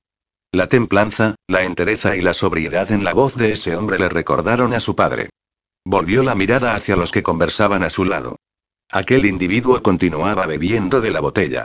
Respondía a las preguntas de Brenda con frases escuetas, pero manteniendo su mismo tono de voz. Y entonces, al percibir la inspección a la que estaba siendo sometido, Gonzalo clavó sus pupilas en las del abogado indiscreto, tal vez con la intención de intimidarle o tal vez para imitarle. Pero Héctor, lejos de sentirse cohibido, se mantuvo firme y estudió su mirada. Sus iris eran de color grisáceo, con destellos plateados, pero no se mostraban fríos, ni distantes, sino que invitaban a la exploración. Los párpados y las cejas se agitaban pausadamente, sin prisas, como si no hubiera nada a su alrededor que le pudiera perturbar. Muy probablemente esa mirada no había encontrado aún algo digno de su asombro. Y sus negras pupilas, aquellas dos puertas abiertas que le incitaron a explorar, también le recordaron a su padre. Esas emociones le trajeron a la memoria el momento de su muerte y la angustia embistió de nuevo en su estómago. Héctor, ¿tú has ido alguna vez de pesca? Sorprendido, miró a Brenda. Al parecer ahora la pregunta sí iba dirigida a él. Sí, solía ir con mi padre y pero de eso hace ya mucho tiempo, respondió en un suspiro. ¿Me pones otra ratafía, por favor? Acabado el escrutinio y la contemplación, los dos hombres de la barra volvieron a sus posturas iniciales. Gonzalo continuó dando sorbos a su cerveza y Héctor esperó que Brenda rellenara por tercera vez su vaso. Aquella dulce pócima podía tener dos efectos muy distintos. O le agravaba la angustia o la eliminaba de un plumazo. Picapleitos, cuidado que la ratafía es peligrosa y no te preocupes. Estoy acostumbrado a soportar esto y más y afirmó sin referirse precisamente al alcohol. A partir de ese momento, Héctor se mantuvo fijo en su asiento, inmóvil sujetando su vaso, ajeno a todo lo que ocurriera en ese bar, en ese pueblo o en su nauseabunda vida. Bebió de nuevo, como hacía días que no había vuelto a hacer, con un único propósito. Acabar inconsciente, consumido, humillado y fracasado. En el suelo, en la cama, en la calle y ¿acaso importaba el lugar? Brenda intentó en vano hacerle recapacitar. Le pidió que bebiera con mesura, le advirtió de los efectos de ese licor, de cómo se iba a arrepentir al día siguiente, sin embargo, Héctor hizo oídos sordos. Pero, como en cabezonería a Brenda no había quien la superara, la muchacha se negó a rellenar de nuevo su vaso. Vamos, bicho malo, no seas aguafiestas y échame más de ese sabroso brebaje, suplicó Héctor con torpeza. Ni hablar, picapleitos. Tú te vas ahora mismo derechito para tu casa y ordenó ella sin contemplaciones. En buena hora te invité a una copa. Si lo llego a saber y Gonzalo, que no se estaba perdiendo detalle del estado del abogado, dejó unas monedas sobre la barra y se bajó de su taburete. Brenda, ¿dónde vive? En la casa de alquiler de los Ramírez, dos calles más abajo y sí, ya sé dónde está. Agarró a Héctor de un brazo y rodeó con él su cuello para que no cayera. Vamos, baja de ahí que te acompaño. No hace falta y aprendí a andar solo a los diez meses, ¿sabes? Apenas sin fuerzas, se dejó llevar por las potentes manos de Gonzalo mientras continuaba parloteando con dificultad. Mis padres decían que iba a ser atleta porque cuando los demás niños de mi edad empezaban a andar, yo ya corría sin miedo. Interesante, y murmuró Gonzalo mientras se despedía de Brenda. Ella le correspondió con un gracias en los labios. Y fíjate si he corrido desde entonces que he acabado aquí y río Héctor. En el fin del mundo y mis padres ya lo decían ya, este niño llegará lejos y fíjate y si hasta tenían razón y todo. Su ineptitud en el habla y la emoción contenida que despertaban sus palabras hacían que aquel monólogo resultara lastimero. Agarrando sus hombros, Gonzalo continuó arrastrándolo calle abajo. Si estuvieran vivos se sentirían orgullosos de mí, ¿verdad? Supongo, y pues yo creo que no y sabes por qué. Parándose por un momento, Héctor miró a su acompañante. No y Gonzalo deseó tener las piernas más largas para llegar lo antes posible. Porque al final corrí tanto, tanto, tanto, que me pasé de la raya y soltó una carcajada. Qué gracioso. ¿Verdad? Me pasé de la raya y nunca mejor dicho. Gonzalo suspiró aliviado al llegar frente a la casa de Héctor. Este se deshizo de los brazos de su portador, sacó sus llaves del bolsillo y comenzó a agitarlas de un lado a otro, esperando que la cerradura se dejara de jueguecitos y se detuviera de una vez por todas. Cansado de ver cómo aquel abogado hacía el ridículo, Gonzalo le quitó las llaves y abrió la puerta. Vamos, será mejor que te acompañe hasta la cama. ¡Ey! Que a mí me gustan las mujeres y, a mí y así que puedes estar tranquilo. Sujetándolo de nuevo por los hombros, Gonzalo comenzó a subir las escaleras. No le fue difícil adivinar en cuál de las tres habitaciones dormía el abogado. Le dejó caer sobre el colchón. Héctor pronunció algunas palabras más sin sentido, pero en pocos segundos quedó en silencio. Cuando Gonzalo comprobó que había caído en un profundo sueño, se acercó a las cañas de pescar apoyadas en la pared. Se trataba de unas cañas de calidad, de las mejores para la práctica de la pesca de río y habían sido usadas en numerosas ocasiones. Echó un vistazo al resto de la habitación. Todo estaba ordenado y limpio. Reparó en el marco de fotos de la mesilla de noche. Se acercó y la observó por unos segundos. Imaginó que se trataban de su padre y sus hermanos. Gonzalo ya había oído hablar del nuevo abogado de la agencia. Andrés criticaba sin contemplaciones su comportamiento, su arrogancia y la desfachatez con la que se enfrentaba a él. Algunos vecinos le tachaban de insolente y estirado al creerse más importante que la gente del pueblo. Pero, a pesar de esa imagen frívola, algo en ese muchacho le hizo sentir lástima. El sentimiento que despedían sus palabras al hablar de sus padres era producto del dolor, de la añoranza, de la soledad y conocía también la ayuda que le estaba brindando a Rita y por cómo Brenda se había comportado con él, enseguida entendió que ambos habían entablado amistad. Así que, mientras salía por la puerta principal de la casa, Gonzalo supo que aquel nuevo abogado de la agencia acabaría por ganar su afecto. A la mañana siguiente, Héctor creía estar sufriendo el peor dolor de cabeza de la historia. El retumbar de la banda de trompetas y cornetas que desfilaba libremente por su cerebro era atronador. Aquel suplicio se agudizó cuando se oyeron unos golpes en la puerta. ¿Quién pretendía torturarle a esas horas? Se sobresaltó al comprobar en su reloj que ya pasaba de mediodía.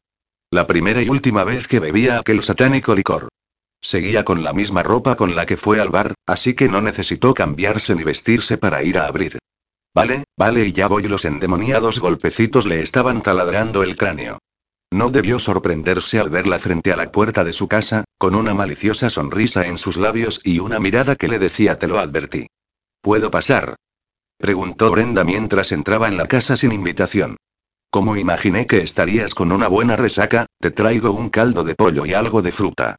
No hacía falta y de desagradecidos está el infierno lleno y el mismo tónito mordaz de la madre, pensó Héctor. Tienes razón, respiró con resignación. Muchísimas gracias y, bicho malo. Eso está mejor y una vez dejó una bolsa en la cocina, miró curiosa a su alrededor. Esta casa está muy bien y ¿puedo? preguntó señalando la puerta que accedía al porche. Sí, claro, como no. Y Brenda contempló el jardín y esperó a que Héctor se acercara a su lado para sentarse en los escalones del porche. Él hizo lo mismo. No entiendo muy bien por qué una persona como tú ayuda a mi madre con el huerto y el jardín. Ella no me quiso explicar las razones, supongo que tú tampoco, pero quiero que sepas que me alegro. Vilanen es muy aburrido y tú eres como una nueva atracción de feria. No, Masi, eres todo un parque temático. Héctor sonrió. Ya se temía él que debía ser el centro de atención de todas las miradas en ese pueblo. Tras unos segundos en silencio, se atrevió a indagar sobre alguien que le intrigaba. Brenda, ese hombre que me acompañó ayer hasta casa y Gonzalo. Sí. ¿A qué se dedica? Su familia era propietaria de una gran finca de cultivo de maíz y cebada para alimento de los cerdos. Él estudió en Barcelona durante unos años, pero tuvo que regresar al pueblo cuando su padre enfermó. Después de la muerte de sus padres continuó haciéndose cargo del negocio, con bastante éxito por lo que he oído y pero hace casi un año, cuando se divorció de Carmen, vendió la finca a muy buen precio. Yo creo que ahora vive de la renta, pero tampoco estoy segura y es buen hombre, pero es muy reservado y no suele hablar de su vida privada y ¿por qué lo preguntas? Por nada, curiosidad. ¿Te puedo yo hacer una pregunta? Adelante, la vas a hacer igual y ¿sabes jardinería por qué no arreglas este jardín? Pues, la verdad, no sé. Mi hermano me dice lo mismo. ¿Tu hermano el guaperas? Sí, ese y río Héctor. Ya sé que está casado, pero me lo tienes que presentar. Brenda le guiñó un ojo. Vale, el próximo fin de semana lo conocerás. Hablando del fin de semana, te quería pedir un favor. Suéltalo. Dentro de dos semanas será fiesta el viernes y aprovechando que mi madre quiere cerrar el sábado, he pensado que podría pintar el supermercado, limpiar las estanterías y ordenarlas y tú me ayudarías. Brenda, me estás dando la oportunidad única de resarcirme de mis pecados, de evitar que los habitantes de este pueblo enfermen y no, más aún, estás pidiéndome que salve a la humanidad y claro que puedes contar conmigo. Exagerado. Ambos rieron a carcajadas durante unos segundos hasta que Brenda se puso seria. Poseía la misma capacidad que su madre para cambiar de humor o de conversación en décimas de segundo. Héctor, esos pecados son el motivo por el que estás aquí. ¿Huyes de ellos? ¿Qué te hace pensar eso? Preguntó alzando la ceja de la intriga. Por lo que he oído trabajabas en un buen bucete en Barcelona. No creo que estés aquí porque de un día para el otro decidieras dejarlo todo a un lado para trabajar en una agencia de adopción. Además, se nota mucho cuando una persona bebe para disfrutar de la bebida o simplemente bebe para olvidar. Y ayer tú no bebías, engullías alcohol con desesperación y Héctor la miró sorprendido. Aquella jovencita era mucho más lista de lo que sospechaba. Le sonrió y le removió con una mano el pelo verde. Sí, hay quien bebe alcohol con la absurda convicción de que eso les ayudará a olvidar y al igual que yo creo que hay quien se tiñe el pelo de verde con la absurda convicción de que esa nueva imagen les hará parecer lo que no son. Entonces los dos nos estamos equivocando. Brenda le miró divertida. Sí, creo que sí, afirmó él sonriente. El jueves por la tarde no trabajo, ¿me acompañarás a comprar la pintura? De acuerdo. Tal vez aproveche para comprar tierra y algunas plantas para este jardín. Y después de unos minutos en silencio, Héctor comenzó a reír a carcajadas. ¿De qué te ríes? Estoy pensando en tu madre y dijo sin dejar de reír. ¿Mi madre? Sí, en la terminación de la palabra pintor. Capítulo 11. El jueves siguiente Héctor, con la ayuda de Brenda, calculaba el área total de las paredes del supermercado para estimar la cantidad de pintura que debían comprar. Rita, los contemplaba con lágrimas aún en los ojos, no por la emoción de conocer sus generosas intenciones, sino por la ingeniosa rima que, tal y como Héctor había vaticinado, se le acababa de ocurrir respecto a la nueva profesión del abogado. Se desplazaron en el coche de Brenda hasta la ciudad más cercana y aparcaron en una gran área comercial, cerca de una tienda de bricolaje. Cuando salían del vehículo, Héctor notó como la joven se quedó inmóvil, rígida. No necesitó mirar hacia atrás para comprender que la perturbaba. El estruendo del motor de varias motocicletas le ayudó a deducir qué le sucedía. Un grupo de motoristas aparcaba frente al establecimiento donde ellos debían comprar. Cuando se quitaron los cascos, Héctor pudo comprobar que el único que no compartía asiento con una joven era el chico que acosaba a Brenda. Tranquila y vamos, tú actúa con normalidad. Héctor intentó calmarla. Cuando caminaban cerca del grupo de amigos, una de las chicas se acercó sonriente. Hola Brenda. Hace tiempo que no te vemos. Este sábado vamos a hacer una salida con las motos. Ven con nosotros. Hola Julia. Es que tengo mucho trabajo, estoy ayudando a mi madre y no podré. Y la joven miró de arriba abajo al abogado. Bueno, Julia, te dejamos y tenemos que comprar y se nos hace tarde. Tirando del brazo de Héctor y sin mirar al grupo de motoristas, Brenda se adentró en los grandes almacenes dando zancadas. ¿Estaba él ahí, verdad? Preguntó Héctor mientras caminaba apresurado detrás de ella. Sí respondió aún nerviosa. Brenda la hizo parar sujetando su brazo y la miró fijamente a los ojos. ¿Te ha vuelto a molestar? No, no y no sé nada de él desde aquel día. Creo que le asustaste. Bien más tranquilo, la soltó y continuó caminando por los pasillos del establecimiento. ¿Salíais todos en grupo? Sí, pero ya no me apetece ir con ellos. No me gusta el rollo que llevan y entiendo. Pues entonces haces bien dándoles largas. Ya, pero aparte de ellos no tengo demasiados amigos. Las compañeras del instituto están estudiando en la ciudad y apenas las veo algunos fines de semana en verano. Dejaste los estudios por ellos, ¿verdad? Se puede decir que sí. Durante unos minutos, Héctor permaneció callado, buscando entre las estanterías los dos botes de pintura que necesitaban. Cuando notó que Brenda respiraba con normalidad y se mostraba más relajada, continuó preguntando. ¿Qué estabas estudiando? Empecé turismo en la Universidad de Gerona. Acabé el primer año, pero ya no me matriculé para el segundo. ¿Turismo? Mi cuñada Laura, la mujer de mi hermano, también estudió turismo en la Universidad de Barcelona. ¿Y no has pensado en volver? Sí, pero no sé, mi madre necesita ayuda y Brenda y eso son excusas. Héctor, es que no sé si va a merecer la pena. Una vez acabe, ¿qué posibilidades tengo de trabajar en el pueblo? Hay más vida fuera del pueblo. ¿Y mi madre? No quiero dejarla sola. Yo empecé más tarde los estudios por la misma razón. ¿Tú? Brenda le miró sorprendida. Sí, quise quedarme a trabajar con mi padre, ayudarle al igual que quieres hacer tú. Él también era viudo, como tu madre. ¿Y qué pasó? Se disgustó mucho. Él sabía las ganas que yo tenía de estudiar derecho, de ser abogado, pero me resistía a dejarle solo. Mi hermano estaba viviendo ya en la ciudad estudiando medicina. Mi hermano, que es cuatro años menor que yo, aún seguiría viviendo con mi padre, por tanto, no era tan complicado. Tuve la oportunidad de vivir en un apartamento cerca de mi hermana y de la universidad, pero aún así yo me resistía a abandonarles. Durante dos años el cabezota de mi padre me lo estuvo recriminando, las indirectas eran casi diarias. Yo intentaba ignorarle, esperando que con el tiempo él se olvidaría, pero fue imposible. Ganó la partida, como era de esperar, y mi madre y tu padre se parecen y sonrió Brenda. Creo que uno de los momentos más felices de mi vida fue el día que mi padre y yo fuimos a la ceremonia de graduación. Estaba feliz, exultante, como pocas veces le había visto. Cuando me abrazó y me susurró al oído que se sentía orgulloso de mí, lamenté no haberle dado esa satisfacción dos años antes. Y entonces entendí su malestar durante aquellos 24 meses, sus enfados, sus indirectas y él solo pensaba en mi futuro, en que fuera capaz de luchar por lo que deseaba hacer, al igual que él hizo cuando era joven. Me cae bien tu padre y me lo tienes que presentar. Murió hace un mes. Lo siento. Gracias y después de unos segundos en silencio, Héctor revolvió su pelo verde. Ven el sábado por la tarde a mi casa y te presento a mi hermano Raúl y a Laura. Podríais hablar las dos sobre las posibilidades que tienes de aplicar los estudios de turismo por esta zona. Seguro que Laura te dará ideas.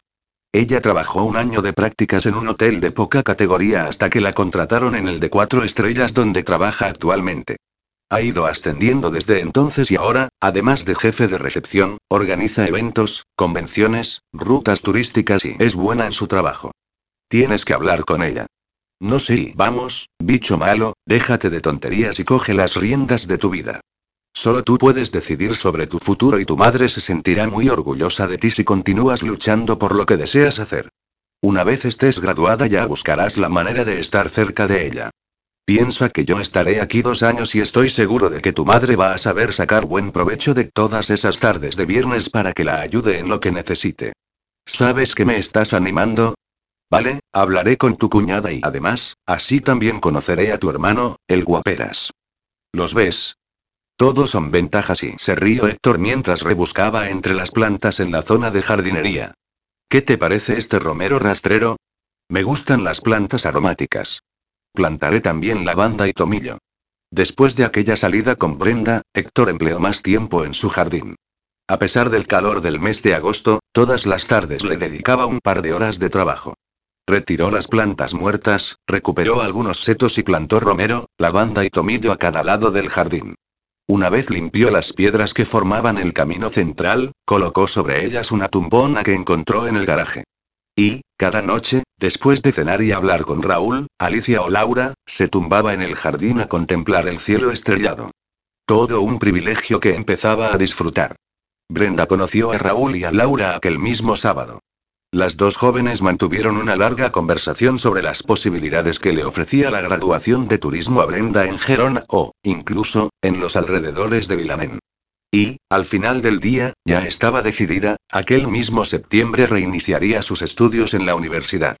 Rita lloró emocionada al saber la noticia y, agradecida por la buena influencia de Héctor sobre su hija, cada viernes, al salir de su casa, después de sus dos horas de trabajo en el jardín, el huerto o el supermercado, este se llevaba para casa alguna de sus mejores recetas gallegas. Empanadas de atún, de mejillones con chorizo, de carne, filloas, cocido gallego, callos con garbanzos y entre los deliciosos menús de María y esa nueva puerta abierta a la gastronomía gallega, estaba claro que los pantalones de pinzas no iban a volver a entrar por las piernas de Héctor sin que antes quemara algo de calorías haciendo ejercicio.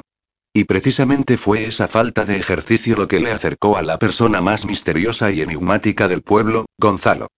Dos semanas después de que Brenda y Héctor pintaran el supermercado, un viernes, después de disfrutar de un buen trozo de empanada, Héctor llegó al bar de la calle Viladrau. Como cada noche, y tras su pésima experiencia con la ratafía, le pidió a Brenda una cerveza bien fresquita. Adolfo, el abogado, no había cesado en su intento de hacerle participar de sus partidas al remigio y, una vez más, le propuso acompañarles. Héctor sonrió. Aquel hombre era adorablemente insistente e, incapaz de volver a excusarse con cualquier mentira, accedió a unirse al grupo. Durante las anteriores noches que permaneció callado en la barra, Héctor había tenido tiempo de observar a los cuatro jugadores, así que la primera partida que jugó la ganó. Bueno, esa y las dos siguientes y si lo llego a saber no te animo a que nos acompañes y bromeó Adolfo. Ha sido suerte, dijo Héctor con modestia. ¿Qué esperabas, Adolfo? Lleva días observándonos desde la barra, añadió el astuto de Antonio, el alcalde. Y efectivamente así había sido. Pero durante todos aquellos viernes Héctor no solo se había dedicado a estudiar a los miembros de aquella mesa, sino que también al misterioso y silencioso Gonzalo. Este acudía todos los viernes al bar, a la misma hora, pedía una cerveza y la tomaba pausadamente sentado sobre el taburete, frente a la barra. A veces mantenía conversaciones breves con Brenda y otras respondía de forma escueta a las preguntas de Antonio Adolfo. Pero en ninguno de aquellos encuentros Héctor y Gonzalo se dirigieron la palabra. Apenas un saludo con un efímero movimiento de cabeza al entrar en el bar. Aquella noche Gonzalo apareció mientras Ignacio, el maestro, repartía las cartas. Cuando vio al joven abogado sentado en aquella mesa, Gonzalo esbozó una liviana sonrisa. Sabía lo insistente que podía ser Adolfo. Después de pedir una cerveza hizo algo que sorprendió a Héctor, giró el taburete para contemplar al grupo de jugadores, interesándose por el desarrollo de la partida como jamás le había visto hacer. El juego finalizaba cuando uno de ellos alcanzaba los 100 puntos de penalización. Pero la entrada de Héctor despertó en el resto del grupo un orgullo propio que les sumió en una concentración extrema. Incluso el despistado de Luis, el médico, parecía estar más centrado en sus cartas que nunca. Vamos, chicos, no podemos dejar que nos gane el forastero, animó Ignacio. Sí, nuestro honor está en juego. No me podéis reprochar nada, estoy consiguiendo que juguéis mucho mejor que en otras ocasiones, puntualizó Héctor con una sonrisa ladeada. Se estaba divirtiendo de lo lindo. Al final va a tener razón Andrés cuando dice que eres soberbio y arrogante, añadió Antonio con picardía. Ah. ¿Pero es que lo dudabais? Todos rieron ante la respuesta de Héctor. Y continuaron bromeando y jugando hasta que Antonio pidió otra ronda de cervezas y unas tapas para acompañar. Patatas bravas, boquerones en vinagre, callos, alitas de pollo crujientes y unas croquetas de setas que hicieron estremecer el estómago de Héctor que, al parecer, ya había olvidado la riquísima empanada de atún de Rita. Héctor, tienes que probar las tapas de Esteban, sugirió Ignacio acercándole un plato. Pues no te voy a decir que no y tienen una pinta estupenda exclamó mientras se metía en la boca una croqueta. MMMMMHHHI. Está buenísima y entre los platos de María, las empanadas de Rita y, ahora, las tapas de Esteban voy a tener que hacer cambios en el armario. Hay pantalones que ya no me entran. Tendría que volver a salir a correr. Por aquí hay unas rutas muy bonitas para recorrer en bicicleta o andando. Gonzalo las conoce bien, ¿verdad? Preguntó Adolfo mirando al aludido. Sí, afirmó Gonzalo antes de dar un sorbo a su cerveza. Los sábados salgo a correr a las 9 de la mañana. Te paso a recoger a esa hora. Héctor, con la boca llena de croquetas y una alita de pollo en la mano, miró a Gonzalo con asombro. Aquella invitación le sorprendió viniendo de aquel hombre tan serio y poco hablador. Por unos segundos continuó observándolo incrédulo hasta que fue consciente de la cara de pasmado que debía tener. Tragó la croqueta que aún daba vueltas en su boca y asintió. Vale. Y a las nueve en punto de la mañana Héctor y Gonzalo se reunieron para salir a correr. Tras un breve saludo, los dos comenzaron a acelerar el paso calle arriba. Salieron del pueblo por un camino de tierra y piedras rodeado de árboles. A medida que continuaban por el sendero, la espesura humedeció el ambiente y el empedrado se tornó verdoso, cubierto de una fina capa de moho. Cuidado con estas piedras, resbalan, advirtió Gonzalo. Sí, gracias y Héctor apenas podía respirar con normalidad. Estamos subiendo, ¿verdad? Sí, vamos, ya queda menos. Veinte minutos más tarde, después de zigzaguear por un camino rodeado de grandes rocas, llegaron a un descampado. Héctor, a pesar del cansancio, caminó apresuradamente hasta unos troncos tumbados en el suelo, cercanos a un precipicio. Se sentó sobre uno de ellos y, en silencio, observó el paisaje. Desde la cima de esa colina la vista de Vilanen era, sencillamente, espectacular. Advirtió maravillado cómo el río rodeaba todo el pueblo. Sus aguas color turquesa eran tan cristalinas que desde allí se podían apreciar las truchas y los salmones retozando en libertad. Las calles empedradas, los bancos de hierro fundido de la plaza, las tejas azafranadas del ayuntamiento, la campana de la torre de la iglesia, todos los rincones y detalles del pueblo adquirían un matiz especial desde esa perspectiva. Precioso y susurró Héctor con la respiración entrecortada por la carrera. Gonzalo admiraba el paisaje mientras estiraba algunos músculos. Esta ruta es mi favorita. Aunque la subida es algo dura, el esfuerzo merece la pena. Sí estoy de acuerdo, asintió Héctor sin dejar de contemplar el río. ¿Vas a pescar a menudo? Intento ir dos o tres veces por semana. Es relajante. Sí, a mí también me relajaba. Tienes buenas cañas y Héctor le miró confuso. Las vi la noche que te acompañé a casa. Es verdad y sonrió. Una es de mi padre. Él y yo solíamos pescar a menudo cuando yo era un crío. A mí me contagió esta pasión mi abuelo. Hacía tiempo que no había vuelto a pescar hasta hace más o menos un año. ¿Cuándo vendiste el negocio familiar y te divorciaste? Vaya y Gonzalo sonrió por primera vez delante de Héctor. En este pueblo es imposible tener secretos. Supongo que tú también debes haber oído hablar de mí algo y sé que vienes de trabajar en un prestigioso bufete de abogados en Barcelona, que nadie se explica aún qué haces trabajando en la agencia, que según Andrés eres arrogante pero que ha llegado a reconocer que eres buen abogado, que cada viernes ayudas a Rita con el supermercado, el jardín o el huerto y que has conseguido que Brenda reinicie sus estudios y... Ah. Y que según Rita tienes un hermano muy guapo y ambos rieron. Y por lo que deduje aquella noche que te emborrachaste de ratafía, tus padres murieron, les echas de menos, estás aquí en contra de tu voluntad, tienes dos hermanos y quisieras ir a pescar, pero todavía no te has decidido. Uauui. Pues poco te queda por saber de mí. exclamó Héctor pensando en su divorcio y las razones que le habían llevado hasta allí. Soy observador y sí, de eso ya me he dado cuenta. ¿Volvemos? Si quieres mañana te enseño otra ruta alrededor del río. Me gusta la idea, pero no sé si mañana podré correr y me temo que tendré agujetas. Y la mejor manera de eliminarlas es haciendo ejercicio, dijo Gonzalo mientras arrancaba a correr camino abajo. A partir de aquel sábado, Héctor y Gonzalo salieron a correr juntos siempre que podían. Incluso Raúl y Laura les acompañaron en alguna ocasión. Aunque Héctor evitaba hablar de su matrimonio, del divorcio y de sus problemas posteriores, sí que sintió la necesidad de explicarle a Gonzalo su infancia, la historia de sus padres y la relación con sus hermanos. Aunque Gonzalo se mostraba más abierto y hablador, tampoco profundizaba en aspectos íntimos de su vida. Pero a pesar de la cautela que ambos mostraban, entre ellos se empezó a forjar una bonita amistad. Brenda comenzó sus estudios a mediados de septiembre y para evitar desplazamientos, se mudó a Gerona con unas amigas del pueblo que compartían piso. Héctor no tardó en notar la falta de la joven. Su simpatía, su sinceridad, esa chispa especial heredada de su madre, le hacían reír. Durante el verano se habían hecho compañía en numerosas ocasiones y para Héctor había sido un apoyo crucial para adaptarse a su nueva vida. Pero, afortunadamente, aún le quedaban las tardes de viernes con Rita, las partidas en el bar de Esteban y la amistad de Gonzalo. Y todo aquello hizo que Héctor olvidara el castigo que le había llevado hasta aquel pueblo. Un pueblo que empezaba a admirar, a amar y, no solo por su belleza, sino por sus gentes, sus costumbres, su gastronomía, su entorno, incluso su olor lo hacía especial y Raúl y Laura continuaron pasando con él los sábados y domingos de cada dos semanas.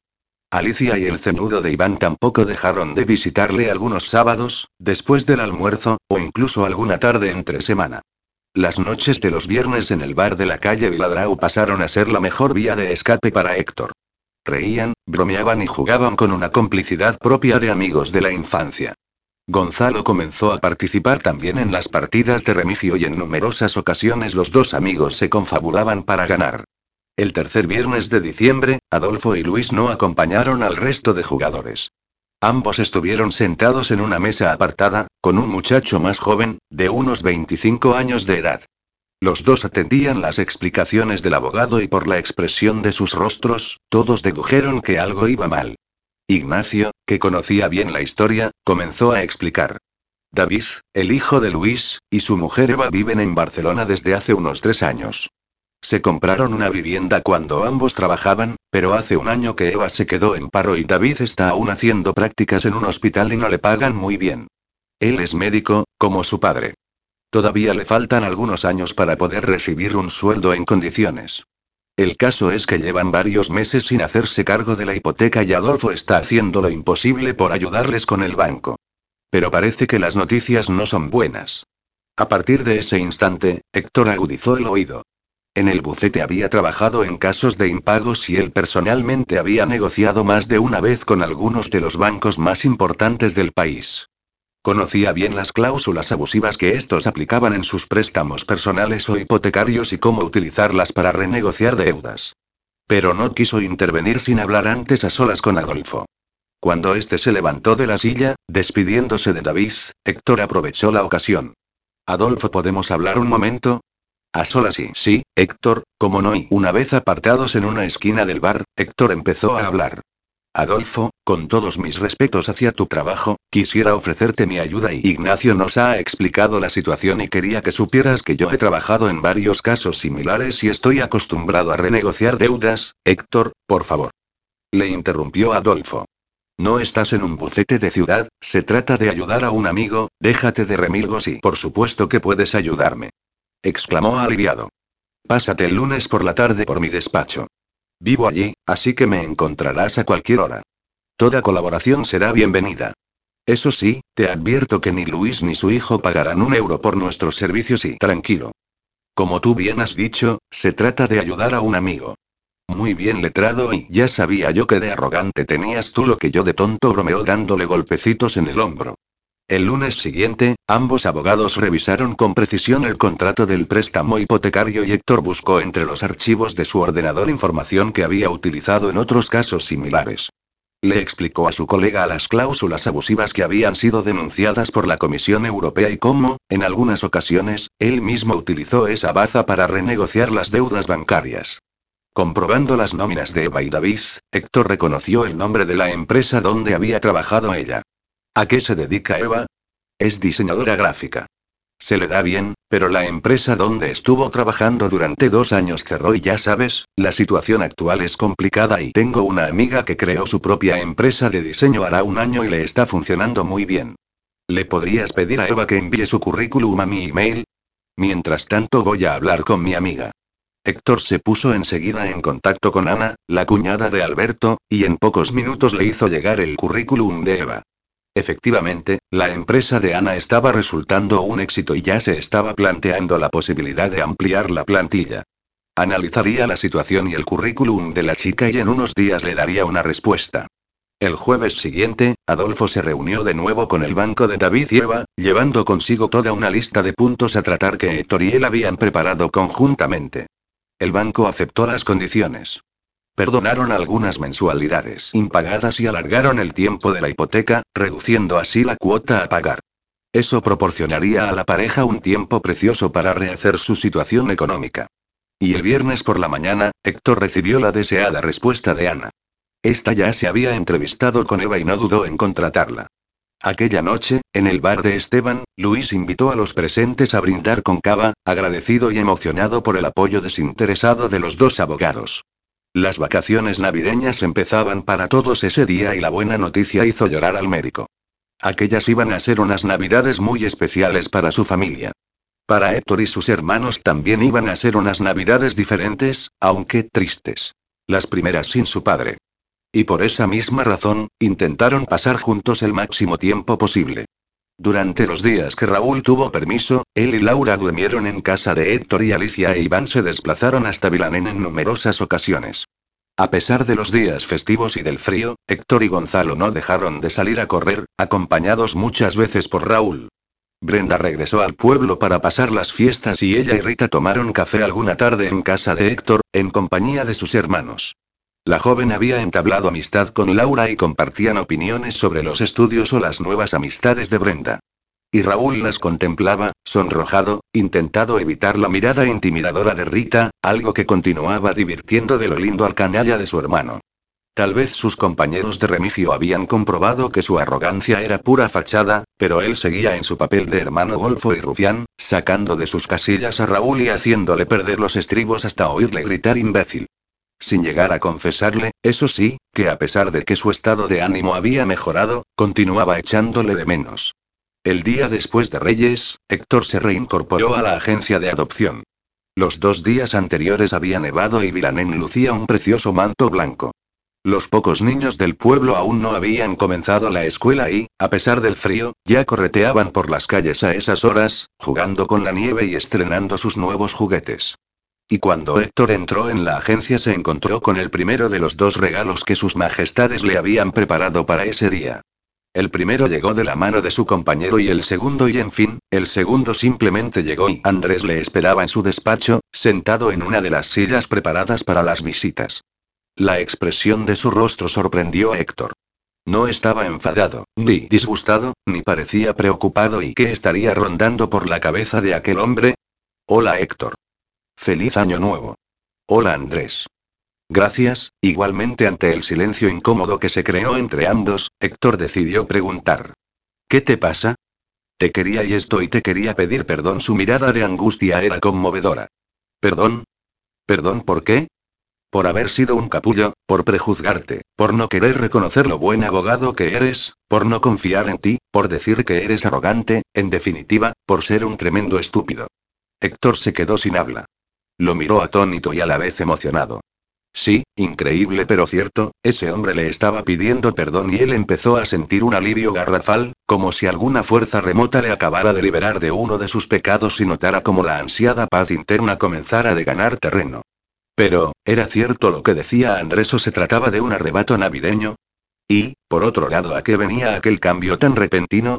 Gracias, Andrés, y pero, no entiendo. Héctor, Luis me explicó el sábado lo que has hecho por mi hija. ¿Eva es tu hija? Sí. Como podrás imaginar, tanto mi mujer como yo hemos pasado una mala época y eso todavía me hizo ser más inflexible e irritable. No eres el primer abogado con el que me discuto, pero estos últimos meses han sido un infierno y me he portado muy mal contigo. Te entiendo. Quiero que sepas que para mí eres uno de los mejores abogados que han pasado por la agencia, pero seguía sin confiar en ti. Todos acabáis saliendo del pueblo, sin comprometeros con el trabajo tan importante que se hace aquí. Mi mujer no puede tener hijos y adoptamos a Eva cuando era un bebé de pocos meses. Yo ya trabajaba de funcionario en la Diputación y pedí que me trasladaran aquí cuando crearon la agencia. La adopción no es un simple trabajo para mí, como podrás imaginar. Sí, me hago cargo y Héctor, estoy en deuda contigo y no, Andrés, no y yo solo ayudé a Adolfo y a una pareja en apuros y tuvimos suerte, todo salió bien y nada más, no estás en deuda conmigo, tú hubieses hecho lo mismo. Bueno, pero que sepas que a partir de ahora tienes a un amigo y a un compañero para lo que necesites. Gracias Andrés, me alegra oír eso. No sabes el peso que me quitas de encima. La verdad es que me lo estabas poniendo difícil. He conocido gente obstinada, pero como tú nadie y ambos rieron. Venga, va, dejémonos de sentimentalismos y volvamos al trabajo que tantos días comiendo turrón nos ha endulzado el carácter. Ufi. Si casi me dan ganas de besarte, cabrón. Andrés salió del despacho del abogado riendo y guiñándole un ojo. No me lo digas dos veces que estoy muy necesitado y Héctor le devolvió el guiño. Tras aquel regalo sorpresa, Héctor reanudó sus tareas con una sonrisa en los labios. Después de redactar un par de contratos y tramitar un certificado de idoneidad, Natalia le pidió que le acompañara a su despacho. Unos adoptantes tenían dudas sobre la documentación recibida de Polonia. Junto con Natalia intentaron aclarar las inseguridades de la pareja y media hora más tarde abandonaban el despacho satisfechos. Y cuando Héctor se disponía a continuar con sus quehaceres, Andrés le detuvo en la sala de espera. Héctor. Tengo que contarte algo y dime. Tienes una clienta en tu despacho. Verás, he estado hablando con ella. Al parecer se ha mudado hace unos días al pueblo y ha venido para solicitar la adopción ella sola. Bueno, no hay problemas, siempre y cuando tenga una residencia fija y la remuneración necesaria.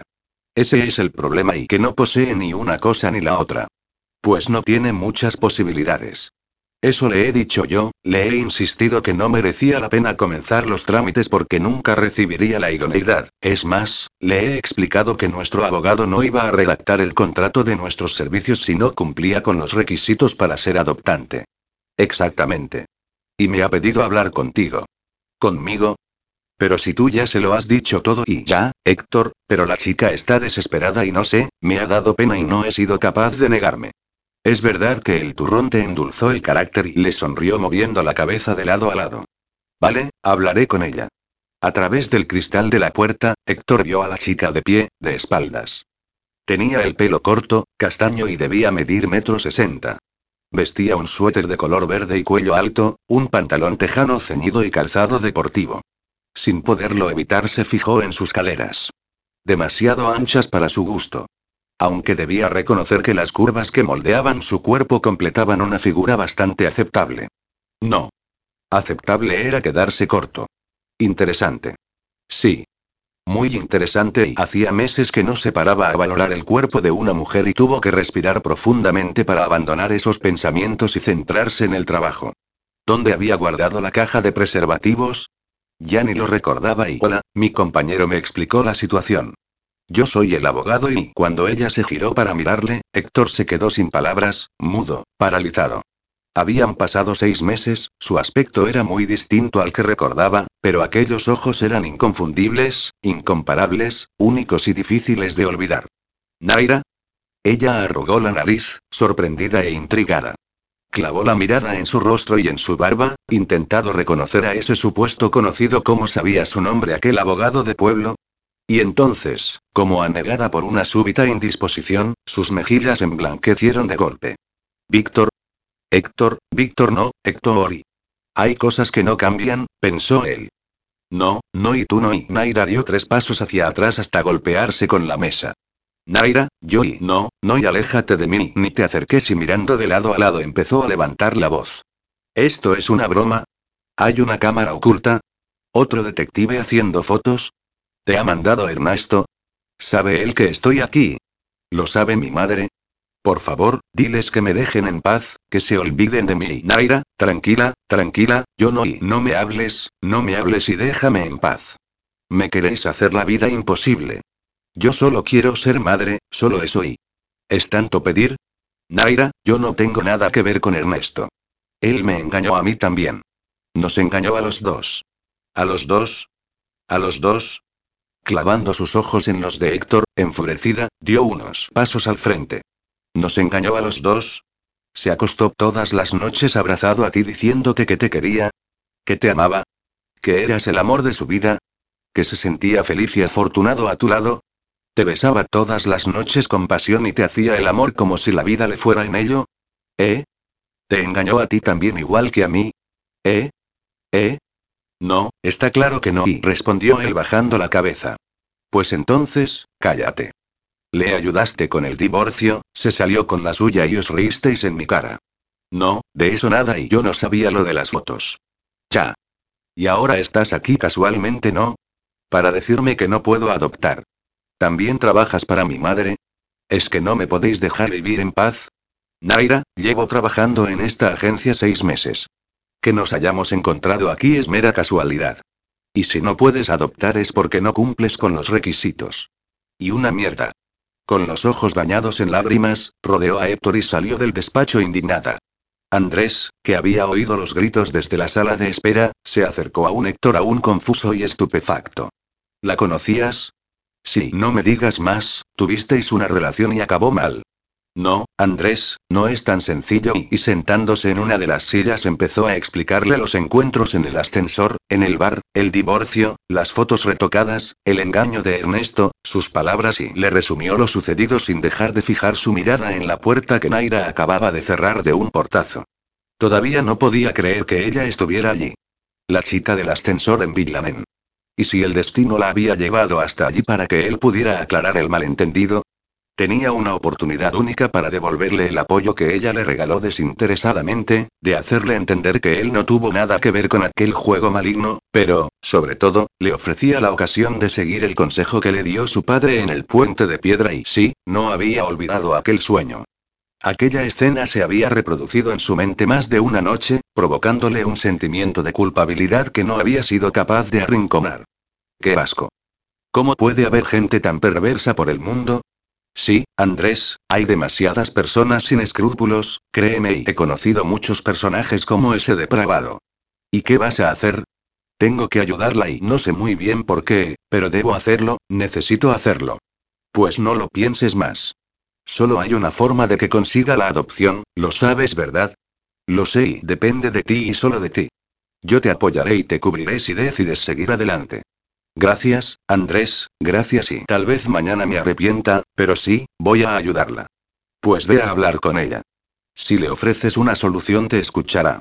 Ahora solo falta que esté de acuerdo, pero si desea tanto ser madre como dice, aceptará. Está alojada en los pisos que alquila Dolores. ¿Sabes dónde están? Sí, lo sé y respiró profundamente y se echó el pelo hacia atrás. Sí, voy a hablar con ella. Capítulo 12. Naira salió de la agencia enfurecida y a toda prisa. Aún con el anorak en la mano, corría calle abajo sin importarle los dos grados bajo cero de temperatura. Resoplaba y murmuraba palabras sin sentido, totalmente fuera de sí. Los niños que jugaban en la plaza la miraron boquiabiertos. Las lágrimas que asomaban por sus ojos se deslizaron por sus mejillas casi congeladas. Con las mangas de su suéter se las secó, dejando en ellas una estela de agua y mucosidad imposibles de desaparecer con un simple lavado. Una prueba más de que el frotar no se va a acabar, al girar la calle, a pocos pasos del edificio donde había alquilado un diminuto apartamento, sus pies se deslizaron sobre una capa de hielo. Patinó unos segundos hasta caer de culo sobre la acera. Una mujer que se asomaba curiosa tras una cortina roja, saliendo de lo que parecía un supermercado, corrió en su ayuda. Pero, muchacha, menudo culazo y ¿te duele? No, no y estoy bien, respondió Naira intentando disimular el tremendo dolor que se concentraba en sus glúteos. Mujer, ponte el abrigo que te vas a constipar. No se preocupe y Naira se reincorporó. Ya casi he llegado. ¿Estás hospedada en los apartamentos de Dolores? Sí, te acompaño.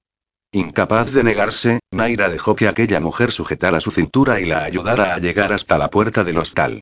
Después de insistirle para que no subiera las escaleras con ella, le agradeció el apoyo y se despidió. Una vez en el apartamento, rebuscó entre la multitud de cajas que se amontonaban en el salón. ¿En cuál de ellas había guardado los medicamentos? Después de vaciar encima del sofá el contenido de un par de cajas, dio por fin con un pequeño neceser. Con cuidado, se desabrochó los pantalones y se los bajó lo justo para acceder a sus posaleras. ¿Por qué a ella? Se preguntaba constantemente, ¿por qué le estaba ocurriendo a ella? ¿Tan cruel había sido en su anterior vida para que este fuera un castigo? ¿Y si en otra reencarnación fue una persona violenta? Quién sabe, tal vez fuera un asesino a sueldo, o una espía rusa, o quizás un tiburón blanco, o peor aún, un mosquito tigre, qué horror. Pero, ¿qué más daba lo que fuera en su anterior vida? En esta ella era buena persona porque todo le salía mal. ¿Por qué a ella? ¿Por qué? El llanto y la angustia reaparecieron, una vez más y sin previo aviso. Se estaba untando una tercera capa de crema antiinflamatoria, cuando alguien comenzó a golpear la puerta. ¿Sería la mujer del supermercado Dolores? Casi arrastrando los pies, caminando como un autómata, con las piernas rectas y los pantalones por las rodillas, acercó un ojo a la mirilla. Cuando vio la cara barbuda del abogado arrogante comenzó a gritar. ¿Tú qué haces aquí? Naira y él, sin embargo, parecía calmado. Déjame hablar contigo. No, vete de aquí ahora mismo o llamo a la policía. Francisco dijo Héctor sorprendiéndola. Así se llama el policía del pueblo. Tiene un ayudante, Jordi, pero para casos así acude Francisco. La comisaría está a pocos metros de aquí. No tardaría en llegar. Si le llamas te podrá confirmar que trabajo en la agencia desde hace seis meses, con un contrato para dos años. Naira, no conozco a tu madre, ni sé nada de tu marido desde el día del divorcio. Déjame en paz y oír la palabra divorcio todavía le provocaba una sacudida en el estómago que le dificultaba el habla. Naira, puedo ayudarte. ¿Ayudarme? ¿Ayudarme a qué? Creo que ya me ayudaste bastante, ¿no te parece? ¿Quieres adoptar sí o no? Claro. ¿Por qué te crees que estoy aquí? ¿Y tú eres abogado? Tengo una idea y hay una posibilidad. Pues antes me has dicho que era imposible, que no cumplía los requisitos. Abre la puerta y te lo cuento. Ja. Lo tienes claro y Naira, no te lo voy a explicar a gritos desde un portal y confía en mí. ¿Cómo quieres que confíe en ti después de lo que me hiciste? Otra vez y yo no hice nada. Va, olvida ya eso y escúchame. No quiero y está bien y te lo diré desde aquí y Héctor se acercó más a la puerta. Tú no cumples con los requisitos si pides la adopción sola, pero si lo haces acompañada de alguien con residencia y un contrato de trabajo y, ¿y qué crees que debo hacer? Pongo un anuncio en el periódico. Mujer de 30 años busca hombre con residencia y trabajo para ser madre y seguro que acudirán un montón de pretendientes esperando aportar algo más que su nombre en una tramitación de adopción. Héctor sonrió desde el otro lado de la puerta. No necesito un padre para mi hijo y lo último que quiero es un hombre a mi lado y de eso ni hablar y voy a adoptar yo solita. No puedes y pues iré a otra agencia y te rechazarán igualmente y Naira, yo te puedo ayudar. Tú. Escúchame. Sé cómo funciona la adopción, cómo pasar el informe psicosocial, cómo acelerar los trámites y ¿qué me quieres decir con eso? Yo pediré la adopción contigo. Y si me dejas que te lo explique verás que no es una idea tan descabellada. No debía estar escuchando bien y el abogado que ayudó a Ernesto con el divorcio, el que permitió que le fotografiaran para luego reírse de ella y dejarla tirada como una colilla estaba ofreciéndose para solicitar la adopción con ella. Naira, yo no tuve nada que ver con el engaño de tu marido y, madre mía. Y además me lee el pensamiento. Abrió la boca sorprendida. Déjame entrar y te lo explico. Por unos segundos Naira se quedó apoyada en el marco de madera, en silencio. Aquel imbécil tenía razón. En sus condiciones no podía adoptar en solitario. Si quería ser madre sin demora iba a necesitar ayuda. Decidió darle una perspectiva distinta a aquel ofrecimiento. Víctor estaba en deuda con ella por colaborar con Ernesto, fuera él o no engañado también, y esta podía ser la forma de cobrar esa deuda. ¿Y si escuchaba más detalles de su propuesta? Escuchar es gratis y no perdía nada por analizar detenidamente su proposición. Se levantó los pantalones sin abrochárselos, ya que el dolor ocasionado por el golpe se lo impedía, y cubrió la cremallera abierta con su suéter. Sentía como el hematoma se iba extendiendo por la piel.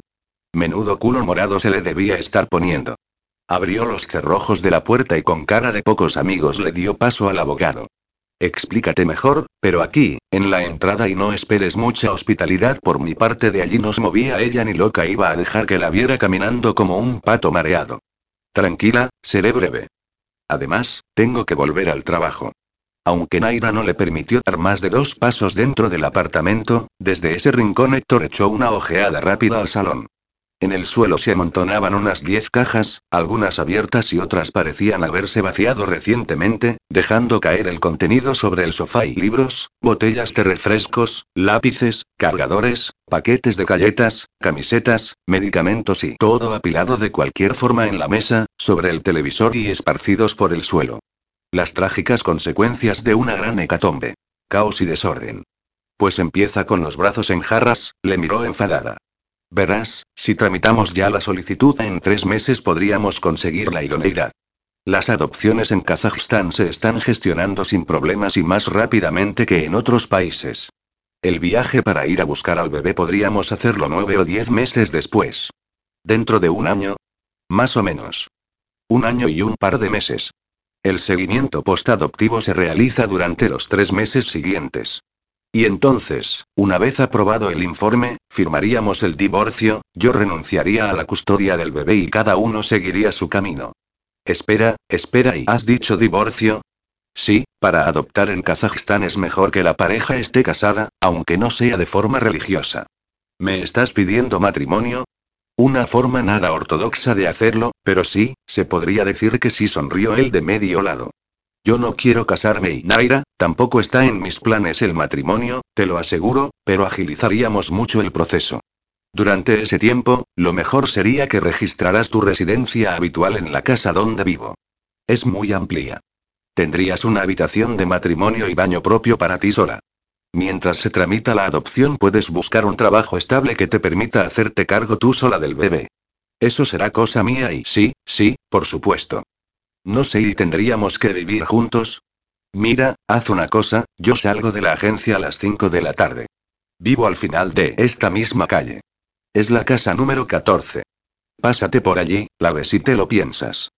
Tal vez lo haga y a las 4 de la tarde, Naira, con los pantalones por las rodillas y tumbada boca abajo en el sofá, continuaba debatiendo consigo misma sobre si debía o no considerar la oferta de Víctor, o como fuera que se llamara, había escrito sobre un papel en blanco las ventajas y desventajas de aceptar la proposición. Ventajas. Conseguiría la adopción, una ventaja con una ponderación muy elevada, reduciría costes si compartía el alquiler, se despreocuparía del papeleo y ese año de espera le proporcionaría tiempo para buscar un trabajo bien remunerado. Desventajas. Se arriesgaba a vivir con un desconocido, una desventaja con una ponderación también muy elevada, casarse de nuevo, compartir espacio con un hombre, cosa que no le apetecía en absoluto, viajar con él a buscar a su hijo y, por último, y aunque en un inicio no parecía una desventaja importante, aquella posibilidad le empezaba a preocupar. ¿Y si él se encariñaba con el bebé? ¿Y si luego se negaba a darle la custodia? Intentó recordar, no sin sentir un terrible pesar, los encuentros en el ascensor con aquel abogado, las conversaciones breves que mantuvieron, los momentos divertidos que compartieron y no le conocía y no podía prejuzgarle por aquellos escasos recuerdos, pero sí presentía, entonces y ahora, que no era un asesino en serie, ni un psicópata, tampoco un violador y tal vez un mujeriego arrogante, pero no era una persona peligrosa, de eso estaba segura. La primera desventaja acababa de perder ponderación. Casarse. ¿Acaso ese contrato significaba algo? Nada. Nadie mejor que ella para saberlo. Segunda desventaja tachada. Si su casa era tan amplia como él decía, podrían organizarse para evitar encuentros en las zonas comunes, como la cocina o el salón. La tercera desventaja se podía solventar según las magnitudes de la vivienda. Debía viajar con él, sí, pero eso sucedería dentro de un año, tenía tiempo de pensar cómo apañárselas para no sentarse con él en el avión o dormir en la misma habitación de hotel. Y, por último, pero no por ello menos importante, ese hombre no sabía con quién iba a compartir techo, no tenía ni idea de lo mala compañera que podía llegar a ser casi sin proponérselo, sobre todo con la depresión de caballo que aún arrastraba por culpa de Eri, de su maí, de I, que arrastraba y punto. Antes y después de la adopción, la convivencia con ella y con su hijo iba a ser tan difícil para el abogado que acabaría huyendo de ellos con el rabo entre las piernas. Sí. Ella se arriesgaría de vivir con un extraño, pero él iba a conocer el peligro de cerca conviviendo con una desconocida como ella. A las seis de la tarde, después de darse una ducha, refrescar su trasero con agua fría y untarse varias capas de antiinflamatorio, se acercó hasta la casa del que podía ser su futuro marido. ¡Qué horror! Solo de pensarlo un picor insufrible le recorría la piel, el sapullido antimatrimonios del que tanto había oído hablar. Al final iba a tener que admitir que existía. Héctor ya no esperaba que Naira apareciera por allí. Se había mostrado tan escéptica cuando le explicó la propuesta que no creía que acudiera para ver la casa. Durante el resto del día, él había dudado sobre ese sacrificio. Esa ayuda que estaba dispuesto a ofrecerle suponía la privación de su amada soltería, de su querida libertad, de su independencia y aunque intentaran hacer sus propias vidas sin molestar al otro, nunca sería igual que vivir solo. Era de tontos, de estúpidos. Un año y medio, el tiempo que le quedaba para cumplir su castigo y se estaba incrementando la condena con semejante compromiso. ¿En qué estaría él pensando? Joder, si iba a ser verdad que se estaba ablandando en ese pueblo. Cuando oyó el timbre sonar y vio el cuerpo menudo de la chica a través del cristal de la puerta, no sabía si echarse a llorar, esconderse, ignorarla o dar la cara y decirle que olvidara aquella locura. Pero abrió y no supo qué decir. Vale, déjame ver la casa y luego hablamos, arremetió ella sin tan siquiera saludar. Con los brazos en jarras, en silencio y con cara de pocos amigos, Naira siguió al abogado por todos los rincones de la casa. El salón, la cocina, el jardín, el despacho, la habitación con baño que podía ser suya y la habitación pequeña que, según Héctor, sería para el bebé. Ella no objetó nada. Observó detenidamente cada detalle, abrió armarios, imaginó dónde colocar sus libros, su música, sus películas, sus revistas, buscó cerrojos para cerrar las puertas por dentro y, sorprendida, comprobó la limpieza y el orden que reinaban en la casa. Y le gustó, le gustó mucho. ¿Qué te parece? preguntó Héctor, deseando recibir una negativa. Además de la habitación, quiero el despacho solo para mí. Vale, hasta ahora no lo he utilizado nunca. Haríamos turnos para comer y cenar. No suelo ver el televisor, pero si me apeteciera ver una de mis películas en el salón, quisiera estar sola. Entiendo. Me estás queriendo decir, sutilmente, que no deseas que nos crucemos ni por casualidad. Exacto. Compartiremos un techo pero no una vida. Me parece perfecto. Ah. Y nada de traer ligues de una noche. Esa norma es para los dos, ¿no? Insinuó él con una sonrisa. No tiene gracia y vale, vale y Héctor se sintió incómodo al recordar las fotos falsificadas y lo que Ernesto le dijo sobre la fidelidad de su mujer. Puedes estar tranquila. En este pueblo no abundan los ligues de una noche y ni abundan, ni existen y, pensó resignado. Y quiero pagarte la mitad del alquiler. Bueno y pero Naira, no tienes ingresos y tú has pensado en lo que cuesta la adopción, Sabes que entre las tasas, los informes, los abogados y el viaje te vas a gastar unos 25.000 euros.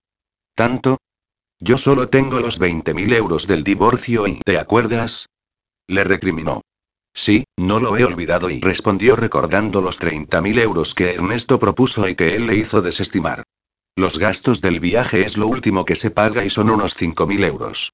Si para entonces no has reunido el dinero, yo lo pagaré por ti. De todas formas, lo justo sería que yo asumiera la mitad de esos gastos. No se negó con los ojos bien abiertos, los gastos de la adopción corren todos de mi parte. Para entonces ya tendré trabajo y aunque me los adelantes, te los devolveré en cuanto me sea posible. El resto de gastos también los pagamos a medias. Ah. Y sobre la comida, cada uno comprará la suya. Si quieres, dividimos el interior del frigorífico con una cinta adhesiva roja y yo la parte derecha y tú la izquierda, bromeó Héctor entre risas. MMMM y Naira ya había adelantado a Dolores el pago por una semana de alquiler del apartamento, así que acordaron que se mudaría el jueves siguiente. Y ese mismo día por la tarde, Naira descargaba todas sus cosas del coche. ¿De verdad que no quieres que te ayude? Se ofreció Héctor en la puerta exterior de la casa. Había quedado con Gonzalo para salir a correr y estaba preparado con su ropa de deporte. No, ya puedo sola, respondió Naira secamente. Como quieras y el sábado vendrán mis hermanos a comer. Les explicaré lo de la boda y la adopción y supongo que querrán conocerte. A ver cómo quieres que te lo explique y Naira dejó una caja en el suelo y miró a Héctor irritada. No quiero saber nada de tu familia, ni de tus amigos, ni de ti. Quedamos que intentaríamos evitarnos en la medida de lo posible, así que el sábado estaré en mi habitación todo el día. Haced como si yo no existiera. Está bien y menudo carácter tiene la chica, pensó Héctor mientras empezaba a correr calle arriba. Con Gonzalo se encontraría donde siempre, al inicio del sendero que sube hasta el mirador. Cuando éste le vio aparecer con cara de pocos amigos, sonrió. Desde que Héctor le había explicado lo sucedido con Naira seis meses atrás, su reencuentro y, sobre todo, la propuesta que ella no había rechazado, verle con esa expresión de arrepentimiento y mal humor le divertía. ¿Qué? ¿Se ha mudado ya tu futura esposa? Se burló. Ahí está, descargando un montón de cajas del coche. No ha querido que la ayudara y se ha puesto como una fiera cuando le he dicho que venían mis hermanos el sábado y que querrían conocerla. Es normal, Héctor, esa chica debe estar pasando un mal momento y según me contaste tampoco os conocéis de nada y no. Sí, es verdad y todavía no sé cómo demonios se me ocurrió a mí hacerle semejante propuesta. Gonzalo se echó a reír. No le veo la gracia. Yo sí, ¿y se lo vas a decir a Rita? Verás cuando se entere y cuando se entere. Si ya lo sabe y ya. Sí, ayer por la noche se presentó en mi casa y me preguntó que cómo que iba a casarme con la muchacha del culazo. ¿Del culazo? Sí, sí, y como oyes, y Naira tiene las caderas algo anchas para mi gusto, pero como para decir que tiene culazo, pensé yo y, pero no, no era eso, no y resulta que el lunes, supongo que cuando salió de la agencia, resbaló sobre una placa de hielo y Rita la vio caerse de culo. Las carcajadas de Gonzalo resonaron entre las rocas del sendero. Entonces comprendí el olor que había en su apartamento cuando fui a hablar con ella. El tufo de la crema antiinflamatoria es inconfundible. ¿Y cómo se ha enterado Rita? Pues imagínatelo, Andrés se lo contó a Luis, Luis a su mujer y ya sabes cómo es Sofía y el grupito de mujeres que se juntan en su tienda. Y alguna de ellas se lo contó a Rita y vamos, que casi se enteran ellas antes que yo. Vuelves a ser el centro de atención del pueblo. Sí, eso parece. Yo que intento pasar desapercibido y ¿y cómo crees que se lo tomarán tus hermanos? Bien, bien y seguro que lo entienden. ¿Qué te vas a casar con una desconocida? Pero tú estás loco. Alicia, no grites que te va a oír. Pero tú has perdido el norte. Primero te da por abandonar el bucete para venir aquí, luego te dejas esa barba que pareces un ermitaño y ahora dices que te vas a casar con una chica que ni conoces para que pueda adoptar un niño y definitivamente, tú estás mal de la cabeza. Ya, ya sé que parece algo chocante y chocante. Es una locura, Héctor, una locura. Alicia caminaba de lado a lado alrededor de la mesa de la cocina. Iván miraba sorprendido a su cuñado y Raúl y Laura apenas conseguían aguantar la risa. ¿Y vosotros de qué os reís? Alicia, déjale, ya es mayorcito y ya verá él lo que hace. ¿Y tú, Raúl, no tienes nada que decir? Preguntó Héctor que había visto como su hermano pequeño le escuchaba con expresión socarrona. Es la chica que me pediste que investigara hace meses, ¿verdad? Sí. Así que tú también la conocías y, claro, el hermano cómplice. Alicia, no la conozco de nada y Héctor me pidió que averiguara si ella estaba bien, solo eso explicó Raúl. Pues yo creo que es muy romántico y declaró Laura con una sonrisa en los labios. Laura, Laura y que te veo venir y Héctor la miró de reojo. Olvida lo que estás pensando. Ya, ya y, y tú no olvides lo que yo acabo de decir.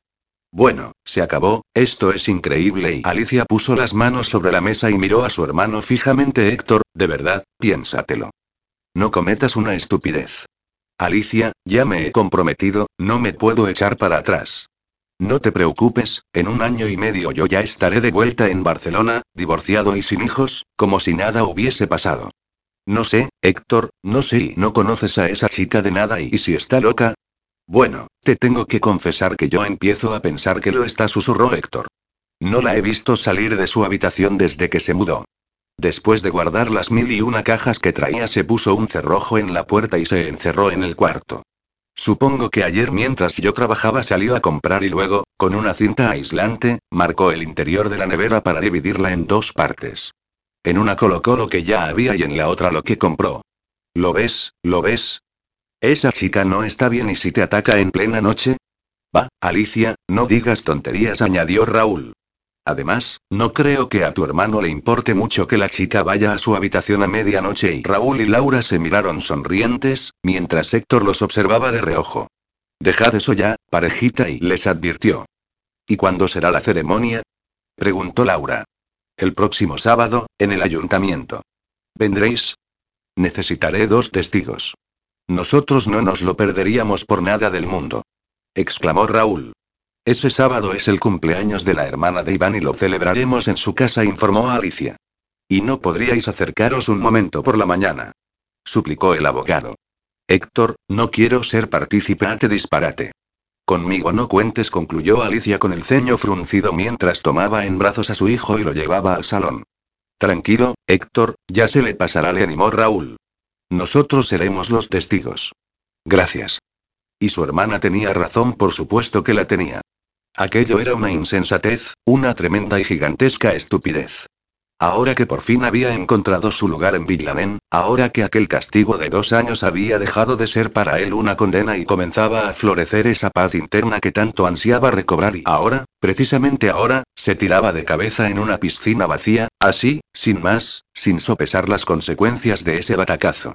Un año y medio. Un año y medio. La primera semana de aquella extraña convivencia fue muy incómoda para Héctor. Por las mañanas se despertaba aturdido y exaltado. El sueño de la chica asomada al puente de piedra acababa con la imagen de una sombra acercándose sigilosamente a su cama, una sombra oscura y tenebrosa, portando un cuchillo, una cuerda, un hacha, una pistola y cada vez un arma asesina distinta, pero las intenciones siempre las mismas. Aún con la respiración agitada, se metía en la ducha. Otro suplicio. No cerraba la mampara para no perder de vista la puerta y cada mañana inundaba el cuarto de baño. Después de recoger el agua con la fregona, se dirigía al armario y se vestía sin dejar de mirar la puerta de la habitación. El martes y el jueves había llegado a la agencia con la camisa mal abrochada, menos mal que Natalia se fijaba en todo.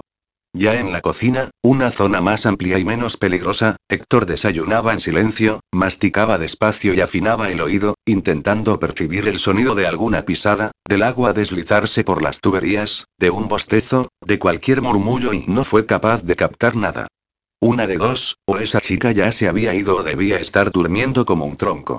Las jornadas de trabajo en la agencia transcurrían con normalidad. Su relación con Andrés había mejorado muy considerablemente y Héctor, ya con manga ancha para hacer cambios, empezaba a disfrutar de sus tareas. Algunas tardes visitaba a Adolfo, tomaban juntos un café y comentaban los casos más complicados del abogado. De vuelta en casa, entraba haciendo el máximo ruido posible para avisar a Naira de su llegada. Abría la puerta con brusquedad, movía las llaves, carraspeaba, tosía o hacía como que hablaba con su hermano por el móvil. Y después de esa triunfal entrada, se sentía como un idiota, un idiota de remate. No había ni rastro de ella. La puerta de su habitación continuaba cerrada a cal y canto. Se cambiaba de ropa y se reunía con Gonzalo para correr. Y de regreso a casa, después de volver a mover las llaves, carraspear, toser, despedirse de Gonzalo a gritos y sentirse de nuevo un estúpido por semejantes payasadas, se duchaba, secaba el agua que había salpicado por no cerrar la mampara y se preparaba la cena. El contenido de la nevera era la única prueba de que Naira vivía en aquella casa.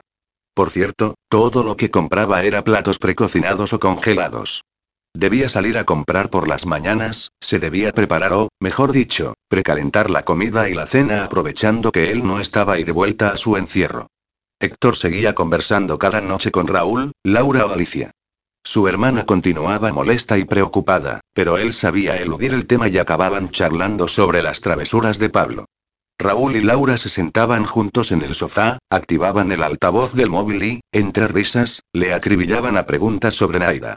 Y Héctor siempre les respondía de la misma forma, entre susurros y molesto por el jueguecito de la pareja. Pasaba un par de horas en el salón, viendo la televisión, leyendo la prensa por internet o disfrutando de una novela y cuando el sueño acechaba subía a su cuarto. En silencio, despacio para no molestar y de nuevo afinando el oído para percibir cualquier susurro, cerraba la puerta de la habitación y la contemplaba, en alerta, mientras sus ojos se adormecían. Así transcurrió aquella semana hasta que el viernes, después de pasar otra tarde trabajando en el huerto de Rita y cenar entre risas con sus compañeros de remigio, Héctor entró en casa sorprendido. La luz del salón estaba encendida y en la televisión se estaba emitiendo la película Titanic. La cálida voz de Celine Dion envolvía la casa. Entró despacio, mirando de lado a lado, buscando a Naida. No estaba en el salón, ni en el despacho. Continuó caminando hasta la cocina y una vez allí un olor familiar le removió el estómago. Buscó el vaso y lo vio a través de la ventana de la cocina. Salió a la terraza y se acercó a la botella que estaba sobre la mesa del porche. ¡Mierda! exclamó recordando su primera y única borrachera de ratafía. Entonces oyó la voz de Naira tarareando la canción de Celine Dion. Tuvo que abrir bien los ojos para verla en la oscuridad. Estaba de pie, subida encima de la tumbona sobre la que Héctor había contemplado las estrellas en más de una noche de verano. Con un pie sobre cada reposabrazos, haciendo equilibrio y con los brazos abiertos, canturreaba torpemente la canción, imitando a los actores de la película. Estaba de espaldas y no se percató de la llegada de Héctor. Este se acercó sigilosamente, consciente de que, si ella sola se había bebido más de la mitad de la botella, un susto la haría caer de bruces en el suelo. A pocos centímetros, con los brazos extendidos para sujetarla en caso de que perdiera el equilibrio, la contempló. Tenía los ojos cerrados, las mejillas húmedas del llanto, los párpados hinchados y su pelo corto desbocado, como si se los acabara de cortar a tijeretazos. Oírla desentonar la canción le hizo sonreír. En aquel instante reconoció en ella a la chica del ascensor, despistada, desastrosa, graciosa, algo triste, pero con un no sé qué que la hacía especial. Youre y Teres Nothing if ni noutad my heart will go La canción continuaba sonando y Naira la cantaba con la voz ronca del llanto y la torpeza provocada por el alcohol. Con miedo a que cayera, Héctor decidió interrumpir el espectáculo para pedirle que bajara de su improvisado transatlántico. Naira la llamó con suavidad, para no asustarla, pero los gritos de ella eran más fuertes. Nairai repitió subiendo el tono de voz. No sirvió de nada. Nairai gritó con fuerza en el preciso instante en que ella acabó la canción. Naira abrió los ojos, sobresaltada, y, como era de esperar, perdió el equilibrio. Con un rápido movimiento Héctor evitó que cayera al suelo. Suéltame, imbécil. Chilló ella mientras se deshacía de los brazos que la habían impedido caer. No me toques. ¿Te has bebido media botella de ratafía esta noche? Preguntó él mientras daba un paso atrás. Eso no es asunto tuyo. Con torpeza, Naira volvió a enfilarse en la tumbona, colocando de nuevo los pies sobre los reposabrazos. ¿Pero qué haces? Te vas a caer y tengo que seguir surcando el océano hasta llegar al iceberg y subió a pesar de la advertencia de Héctor y volvió a abrir los brazos. ¿Quieres ser tú el iceberg? Ese papel te queda de maravilla. ¿De qué hablas? Baja de ahí ahora mismo o te harás daño. Yo urere y teres nothing if ni noutad mayar tu il go y gritó él. Ahora, ahora y Flash. Abrió los ojos y se puso las manos en el vientre. Y chocaron contra el iceberg, desgarrando el casco, destrozando mi interior, Naira baja y... y entonces, ahora, en este instante es cuando yo me hundo y me hundo y me hundo y Héctor la miraba estupefacto mientras ella movía las caderas de un lado para el otro, doblaba las rodillas y se agachaba poco a poco. Y me hundo y me hundo y me hundo y Naira, te caerás y hasta que llego al fondo del océano y me quedo allí helada, muerta, sola, muy sola y arrodillada sobre la tumbona, tapó con sus manos su cara y comenzó a llorar. Vamos, baja de ahí. No te acerques, déjame iceberg y Naira, has bebido mucho. Estás diciendo tonterías y te acabarás haciendo daño. No digo tonterías y miró hacia el frente, con lágrimas en los ojos y extendió un brazo, como señalando hacia el horizonte. Mi rumbo era perfecto, surcaba el océano feliz, dichosa, mi vida era ideal y hasta que tropecé contigo, sí, sí, contigo y otra vez aquella mirada de odio que Héctor no había logrado olvidar. ¿Entiendes la metáfora abogado engreído? Baja de ahí y me explicas esa metáfora. La había entendido, por supuesto que la había entendido. Pero tenía que convencerla para que dejara de jugar a hundir la flota y evitar que se diera un buen batacazo. Afortunadamente, esta vez obedeció y bajó despacio, esquivando las manos de Héctor. Naira, entiendo que estés dolida, pero yo no tuve nada que ver con tu divorcio. Ya, sí, todos los hombres sois iguales y empezó a andar hacia la casa tropezando con las piedras del camino. Muy agradables al inicio, eres preciosa, eres un encanto, te quiero mucho, te quieres casar conmigo, deseo pasar el resto de mi vida contigo y pero una vez conseguís lo que queréis os cansáis y a por otra más joven. Todos sois iguales. Será mejor que te vayas a dormir. Mañana vas a tener una resaca terrible. Es igual y como si me muero mañana acaso le va a importar a alguien, al alcalde del pueblo sí le importará. Está ansioso por casarnos. Así que no le decepciones y descansa. ¿Casarnos? Mierda de contrato que no sirve para nada.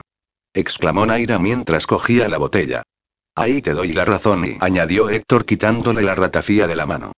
Dame la botella. No. Vete a dormir. Imbécil y Héctor sonrió. Ese insulto le recordaba a su hermano. Apagó el televisor y fue detrás de ella por si tropezaba con los escalones. Y después de que Naira cerrara la puerta de su cuarto y diera dos vueltas al cerrojo interno, se preguntó cómo había sido tan estúpido de temer que ella le hiciera daño o entrara en su habitación mientras dormía. Era evidente que Naira estaba más asustada que él, sintiéndose como el Titanic de su metáfora cinematográfica, sola y hundida en un océano extraño. Debían estar en el ayuntamiento a las 11 de la mañana. Raúl y Laura, ansiosos por conocer a la famosa novia, llevaban más de media hora esperando en el salón. Faltaban apenas 15 minutos para las 11, cuando Héctor comenzó a golpear la puerta de la habitación de su casi esposa. Naira, vamos a llegar tarde. Nos tenemos que ir ya. No creía haber sufrido un dolor de cabeza de tal magnitud en su vida. La cama daba vueltas, el techo subía y bajaba, las paredes se contoneaban como si fueran gelatina, las cajas que había dejado bien amontonadas en un rincón se desplazaron para hacerla tropezar a cada paso que daba y intentaba llegar al armario que esa mañana se encontraba a kilómetros de distancia. Y el dichoso Víctor, aún sabiendo la resaca que debía estar padeciendo, aporreaba la puerta para hundirla aún más en la miseria y, por cierto, Ayer cantaba ella la canción de Titanic en el jardín o lo había soñado, Recordaba que él le había quitado la botella de ese licor que le vendió Rita y ¿cómo se llamaba? ¿Retrofío? ¿Ratón fía? ¿Rata fría? En fin, que, aunque ayer le pareció rico, esa mañana recordar su sabor le provocaba un malestar en el estómago que no presagiaba nada bueno.